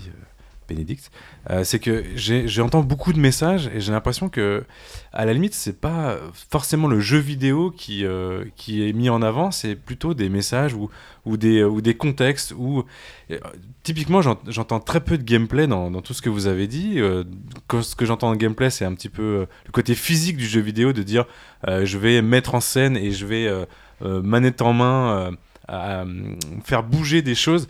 Euh, et derrière, j'ai l'impression que c'est, on est plus sur le concept que euh, le côté jeu vidéo, c'est le côté indé en fait. On va peut-être te répondre euh, différemment tous les trois, mais comme je t'ai dit, il y, a une curation quand même qui est faite sur, sur, ce festival, et donc une, volonté de, de, présenter le média sous une certaine forme. C'est sûr que si tu cherches des FPS, des jeux de course, c'est pas forcément là que tu vas les trouver. Euh, quoique il y en avait, euh, simplement c'était euh, des FPS j'ai envie de dire, un peu plus intelligents, des jeux de course un peu plus intelligents. C'est des gens quand même qui essayent de, de, de, forcer un peu les choses, sans en avoir d'ailleurs forcément toujours ni le talent ni les moyens, puisque c'est des, des, plus petites structures. Mais tout dépend de ce que tu entends par gameplay, parce que là, je te parlais par exemple de rotoring, c'est du pur gameplay, il y a juste zéro narration. Quand Vlad tout à l'heure te, te parlait de Baba Is You, euh, c'est pas une histoire, c'est du pur gameplay, simplement c'est basé sur de la modification de texte, donc je sais pas exactement ce que tu veux en dire. En fait, tu as répondu à ma question, c'est le un peu plus intelligent. Et c'est là, c'est ça qui en fait peut-être qui moi me fait réagir, c'est euh, oui, tout ça veut être plus intelligent que le jeu vidéo par ailleurs en fait. Mais je t'ai dit aussi sans forcément euh, y arriver. Et à la limite, c'est non mais à la limite c'est un c'est un c'est un postulat, il est intéressant, c'est-à-dire de dire on va faire le jeu vidéo autrement. Mais c'est juste que j'entends pas ça, je l'entends pas de façon concrète en disant euh, on va on va faire l'indicate, c'est-à-dire l'indicate c'est on va prendre les indés qui ont des choses à dire qui est pas forcément euh, le main... en fait c'est l'anti-mainstream ce que vous ce que vous ce que vous décrivez, ce que je trouve hyper intéressant, mais que j'entends pas en fait de façan claire. C'est tu l'entends pas dans les jeux J'entends pas, euh, ou en tout cas dans la communication qui est faite autour de l'Indicate. Je pense qu'il en fait, il faut que tu viennes avec nous parce que l'année prochaine, parce qu'en fait, tu as, 30 jeux qui sont présentés dans la sélection officielle. On en a choisi 6 qui sont ceux qui nous plaisent et qui sont ceux que. Enfin, Ariane, François et moi, on a aussi des, un peu des profils euh, euh, qui sont les nôtres. Et si tu venais, peut-être qu'il y a des jeux que nous, on n'a pas choisi, que toi, tu aurais pu euh, choisir de présenter parce C'est que pas une critique. Hein. non non je, je, le prends pas comme une critique D'ailleurs, dans la sélection, il y avait Healer's Quest, euh, qui était un jeu dont tu avais parlé. Et Il y avait Forgotten Quest dans Hand. tout ça. Ouais, ils étaient là, ouais. Et Forgotten aussi, euh, absolument. Euh, après, par ailleurs, The Ministry of Broadcast est vraiment un jeu de gameplay de base et un jeu de performance qui est, enfin, qui, qui Oui, c'est un vient platformer, de- quoi. Ouais, et puis qui vient vraiment de, de Prince of Persia. Après, il y a une couche qui est rajoutée dessus, euh, politique, mais en fait, le, le jeu en lui-même, il peut s'en passer. La, la couche politique le rend sympathique d'une autre façon, et encore, j'attends de voir comment il sera terminé, c'est ce que je disais tout à l'heure. Mais euh, c'est vraiment un jeu de gameplay à la base, Ok, quoi. Ok. C'est- On c'est- t'emmène on t'emmène l'année prochaine. Et puis, Avec non, plaisir. non- nonobstant tous ces biais de sélection, de curation, est-ce que euh, c'est, moi je trouve que c'est très bien qu'il y ait une, euh, au moins une part de, des- du du jeu vidéo qui soit un petit peu euh, côté. euh, alors, ça, pour moi, c'est, c'est un, c'est un compliment, euh, festival de Sundance du jeu vidéo, dans lequel on va essayer de- d'aller au-delà du, simple euh, pam pam boum boum.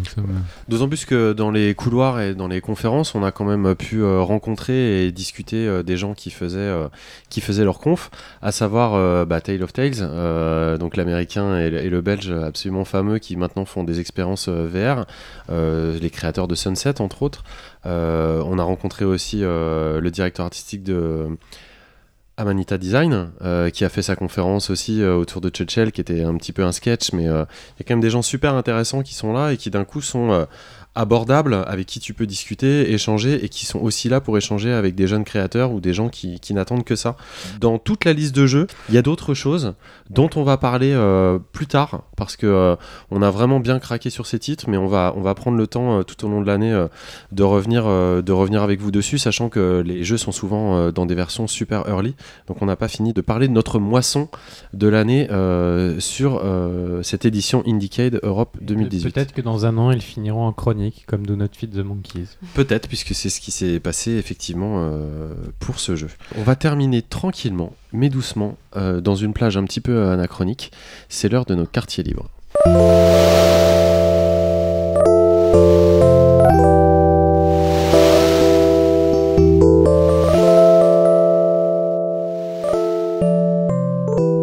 Alors, ce mois-ci, qu'est-ce qui se passe en dehors de la sphère du jeu vidéo? Je vais commencer par toi, Vladimir, parce que tu fermes les yeux et je crois que tu n'as pas de quartier libre, c'est ça? Je n'ai pas de carte télé. Donc tu fais que ça en fait, tu, n'as- tu es un no-life. Je n'aime que les jeux vidéo. et Même pas une petite expo, euh, quelque Et chose la comme ça bière. Non, non, non. Il y a eu les nuits blanches là qui sont passées, là, Non, aucune non, reco non, T'es non, pas allé non. au jardin C'est passé d'acclimat- en plus, donc D'acclimatation pendant les journées particulières où tout était gratuit Une BD, un film, une série, Non, quelque mais chose arrêtez de le harceler, Une enfin, chanson. le pauvre garçon. Un petit Charles Aznavour, quelque chose.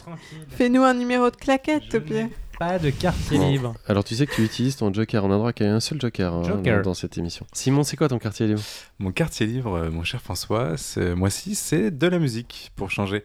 ah oui. Euh, Marocco, donc, c'est le quatrième album euh, de, euh, qui s'appelle Brace for Impacts de l'anglaise Laura Kidd, K-I-2-D, qui est plus connue sous le nom de scène de She Makes War.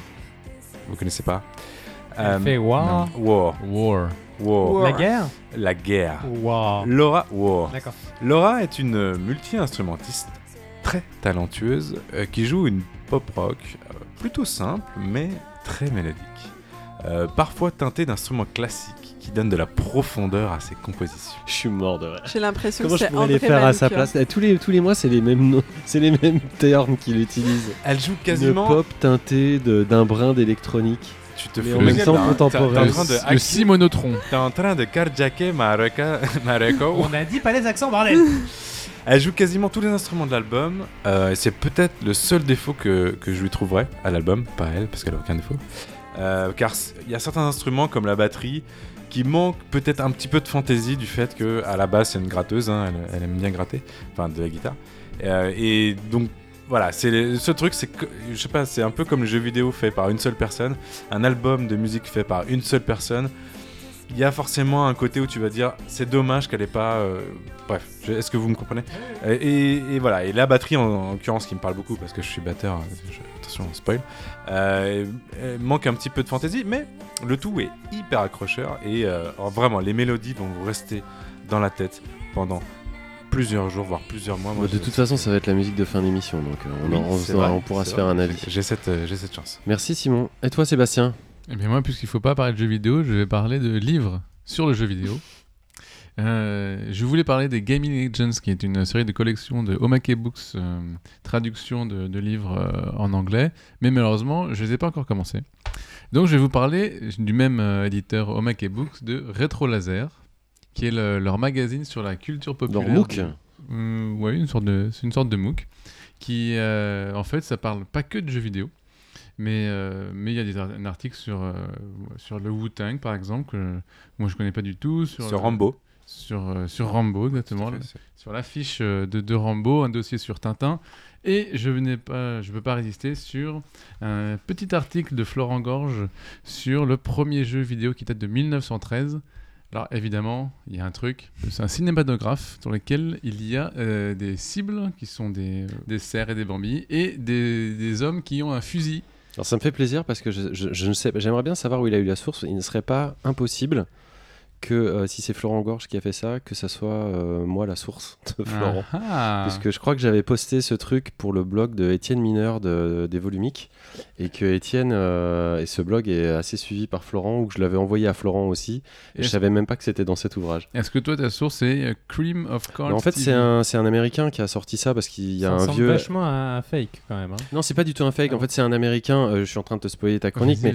C'est un Américain qui a, qui a collectionné euh, des vieux magazines euh, de- du début du siècle et on a retrouvé une publicité qui est une illustration euh, d'une attraction euh, dans, un, dans un cirque, dans une fête foraine et euh, laquelle représente des gens qui font comme s'ils utilisaient des, des tirs, euh, enfin comme un jeu d'arcade avec des tirs. Ouais, Mais ça. en fait, c'est euh, plutôt ce qu'on croit, c'est que ce sont des gens qui utilisent des armes factices, qui font semblant de tirer sur un film projeté sur des draps, Mhm. et qu'il n'y a aucune interaction, parce qu'évidemment, Ah. à l'époque, je ne sais pas si tu as la date, mais c'est 1907. 13, là. 13, voilà. Il n'y avait absolument aucun système Ah, bien interactif sûr, qui ouais. existait. Ceci étant, le concept reste le même, Le concept même s'il Duck pas quoi. Exactement, c'est un Duck Hunt au début du siècle. Euh, mais en tout cas, super. Et quoi qu'il en soit, je ne sais pas si, si la source vient de là, on embrasse euh, très fort Florent Gorge, qu'on adore de toute façon. Euh, Évidemment. Ariane, Oui. c'est quoi ton, ton quartier libre? Alors, c'est une app qui s'appelle Too Good To Go. Et en fait, ça permet euh, aux restaurants de vendre leurs invendus via cette application qu'on réserve dans la journée et on va la chercher en fin de journée. Donc, euh, on peut avoir euh, bah, un panier surprise parce qu'on ne choisit pas ce qu'on ce qu'on achète pour des prix vraiment dérisoires. Des restaurants qui sont à proximité et qui, euh, souvent, sont un peu hors de prix, je trouve. Donc voilà, c'est très pratique. Bah, et puis, Juste, juste pour rebondir là- là-dessus, il y a, y a, une, une entreprise qui fait des, des gâteaux à partir euh, d'invendus de pain de boulangerie. Ben voilà. C'est pour, euh, pour recycler dans le cadre de l'économie circulaire. Très bien, bah, super intéressant. Mais ça marche, c'est que du local alors dans ces cas-là, c'est ça? Euh, bah, en fait, C'est autour de euh, chez soi. de chez toi ou de ton bureau, sur ton parcours. Il faut y aller. euh, sur- souvent, c'est en fin de au début de soirée. Tu peux payer par carte bleue, par PayPal. Tu arrives sur place, tu donnes ton, ton code sur ton téléphone. Hop, tu repars avec un paquet dedans. Bah, tu auras tous les invendus. euh. Ça marche partout en France? J'ai juste essayé à Paris, mais ça marche avec les supermarchés, les restaurants, euh, les boulangeries. Donc voilà. Ok. Et toi, Bénédicte Je voulais vous parler des frères Sisters. Donc j'ai noté trois choses sur ma feuille. Euh, c'est assez informatif. Les frères sisters. We- Western franco-américain écrit et réalisé par Jacques Audiard, sorti en septembre. Un excellent équilibre entre contemplatif et scènes d'action enlevées. Mais en plus de ça, c'est un gros coup de cœur parce que c'est euh, voilà, c'est vraiment bien parce qu'il y a à la fois du contemplatif et des scènes d'action enlevées. Attends, Et, tu euh, t'écris pour la Télérama ou voilà. Ah, écoute, ça va, ça va. Toi, t'es- toi, t'es avec les Arocs. Elle, elle fait bien ce qu'elle veut. Et il y a aussi, Tu- il tu fais manquait, des chroniques sur le jeu vidéo qui sont super bien, puis t'arrives devant le truc. Ouais, c'est super bien parce que c'est contemplatif. Fais enlever, et puis, euh, enlever. enlever en même temps. Ah j'ai oublié une petite ligne où je mettais excellent casting. Veuillez nous excuser, il est tard pour nous. Et bah Moi aussi. je t'en prie, tu peux en parler François vu que tu l'as vu aussi. Euh, oui, oui, bah, en fait, euh, Tu sauras peut-être mettre des mots plus pertinents. bah, le, film, le film est sublime. Euh, personnellement, en termes de western moderne, j'ai vu Hostile l'année dernière, qui, je crois, le supplantait. Euh, ceci étant, il y a une première scène qui est absolument, euh, qui est vraiment magnifique Léché. et qui, qui est magnifique et Parce qui malheureusement ne, n'est pas à la hauteur du reste euh, du film. Mais comme tu l'as dit, le film reste très bon de bout en bout et dire, très le plaisant. film n'est pas à la hauteur de la scène. de Exactement. Ouais. Euh, quant à moi, et ensuite ce sera terminé, je vais vous parler d'un livre qu'on qu'on m'a offert qui s'appelle L'égal des dieux, euh, 101 versions d'un poème de Sappho. Tout à l'heure, tu nous parlais de la Grèce antique, euh, tout- euh, Simon. Classique. La la- de la Grèce rétro. La, la blague était de Seb. et, et donc là, je vous parle de, de Sappho.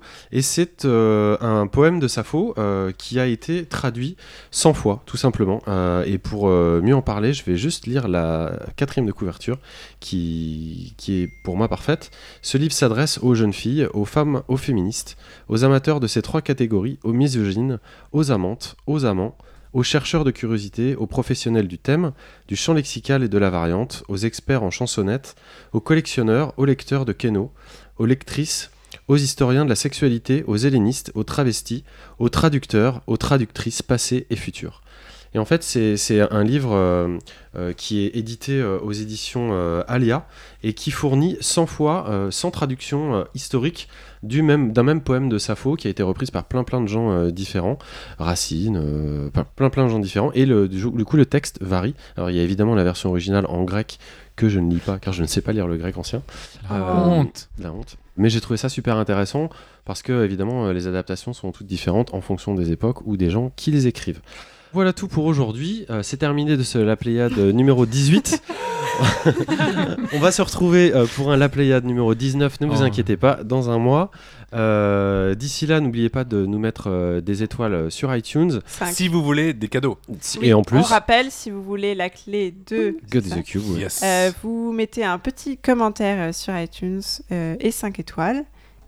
Et. Sinon, Mais comment on, comment on les reconnaît sur iTunes? Il faut qu'on ait les noms quand même, ça. Bah oui, mais ils mettent leur euh, ah bah, pseudo. ils mettent euh, Jo- Mais John comment on les retrouve après? Non mais attends, John Pastek Bah, on et- dit, et euh, Popol, voilà, euh, John Pastek, il a gagné. Quelle honte. Ah, et après, ils doivent nous rappeler pour. euh, Oui, oui, c'est un peu ça compliqué. passe. Non, non, Ah, ça passe. écoute, je vais pas tout gérer non plus.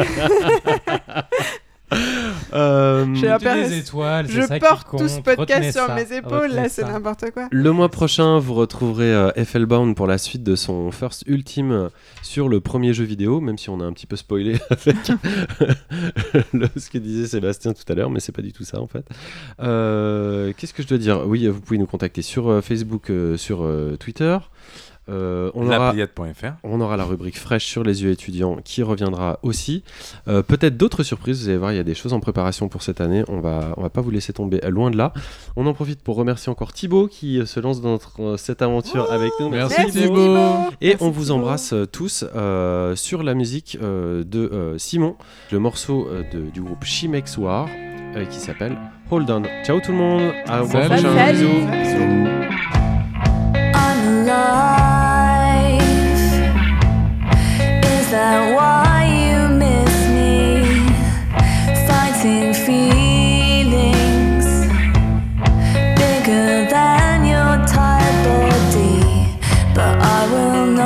Not stand to be a symbol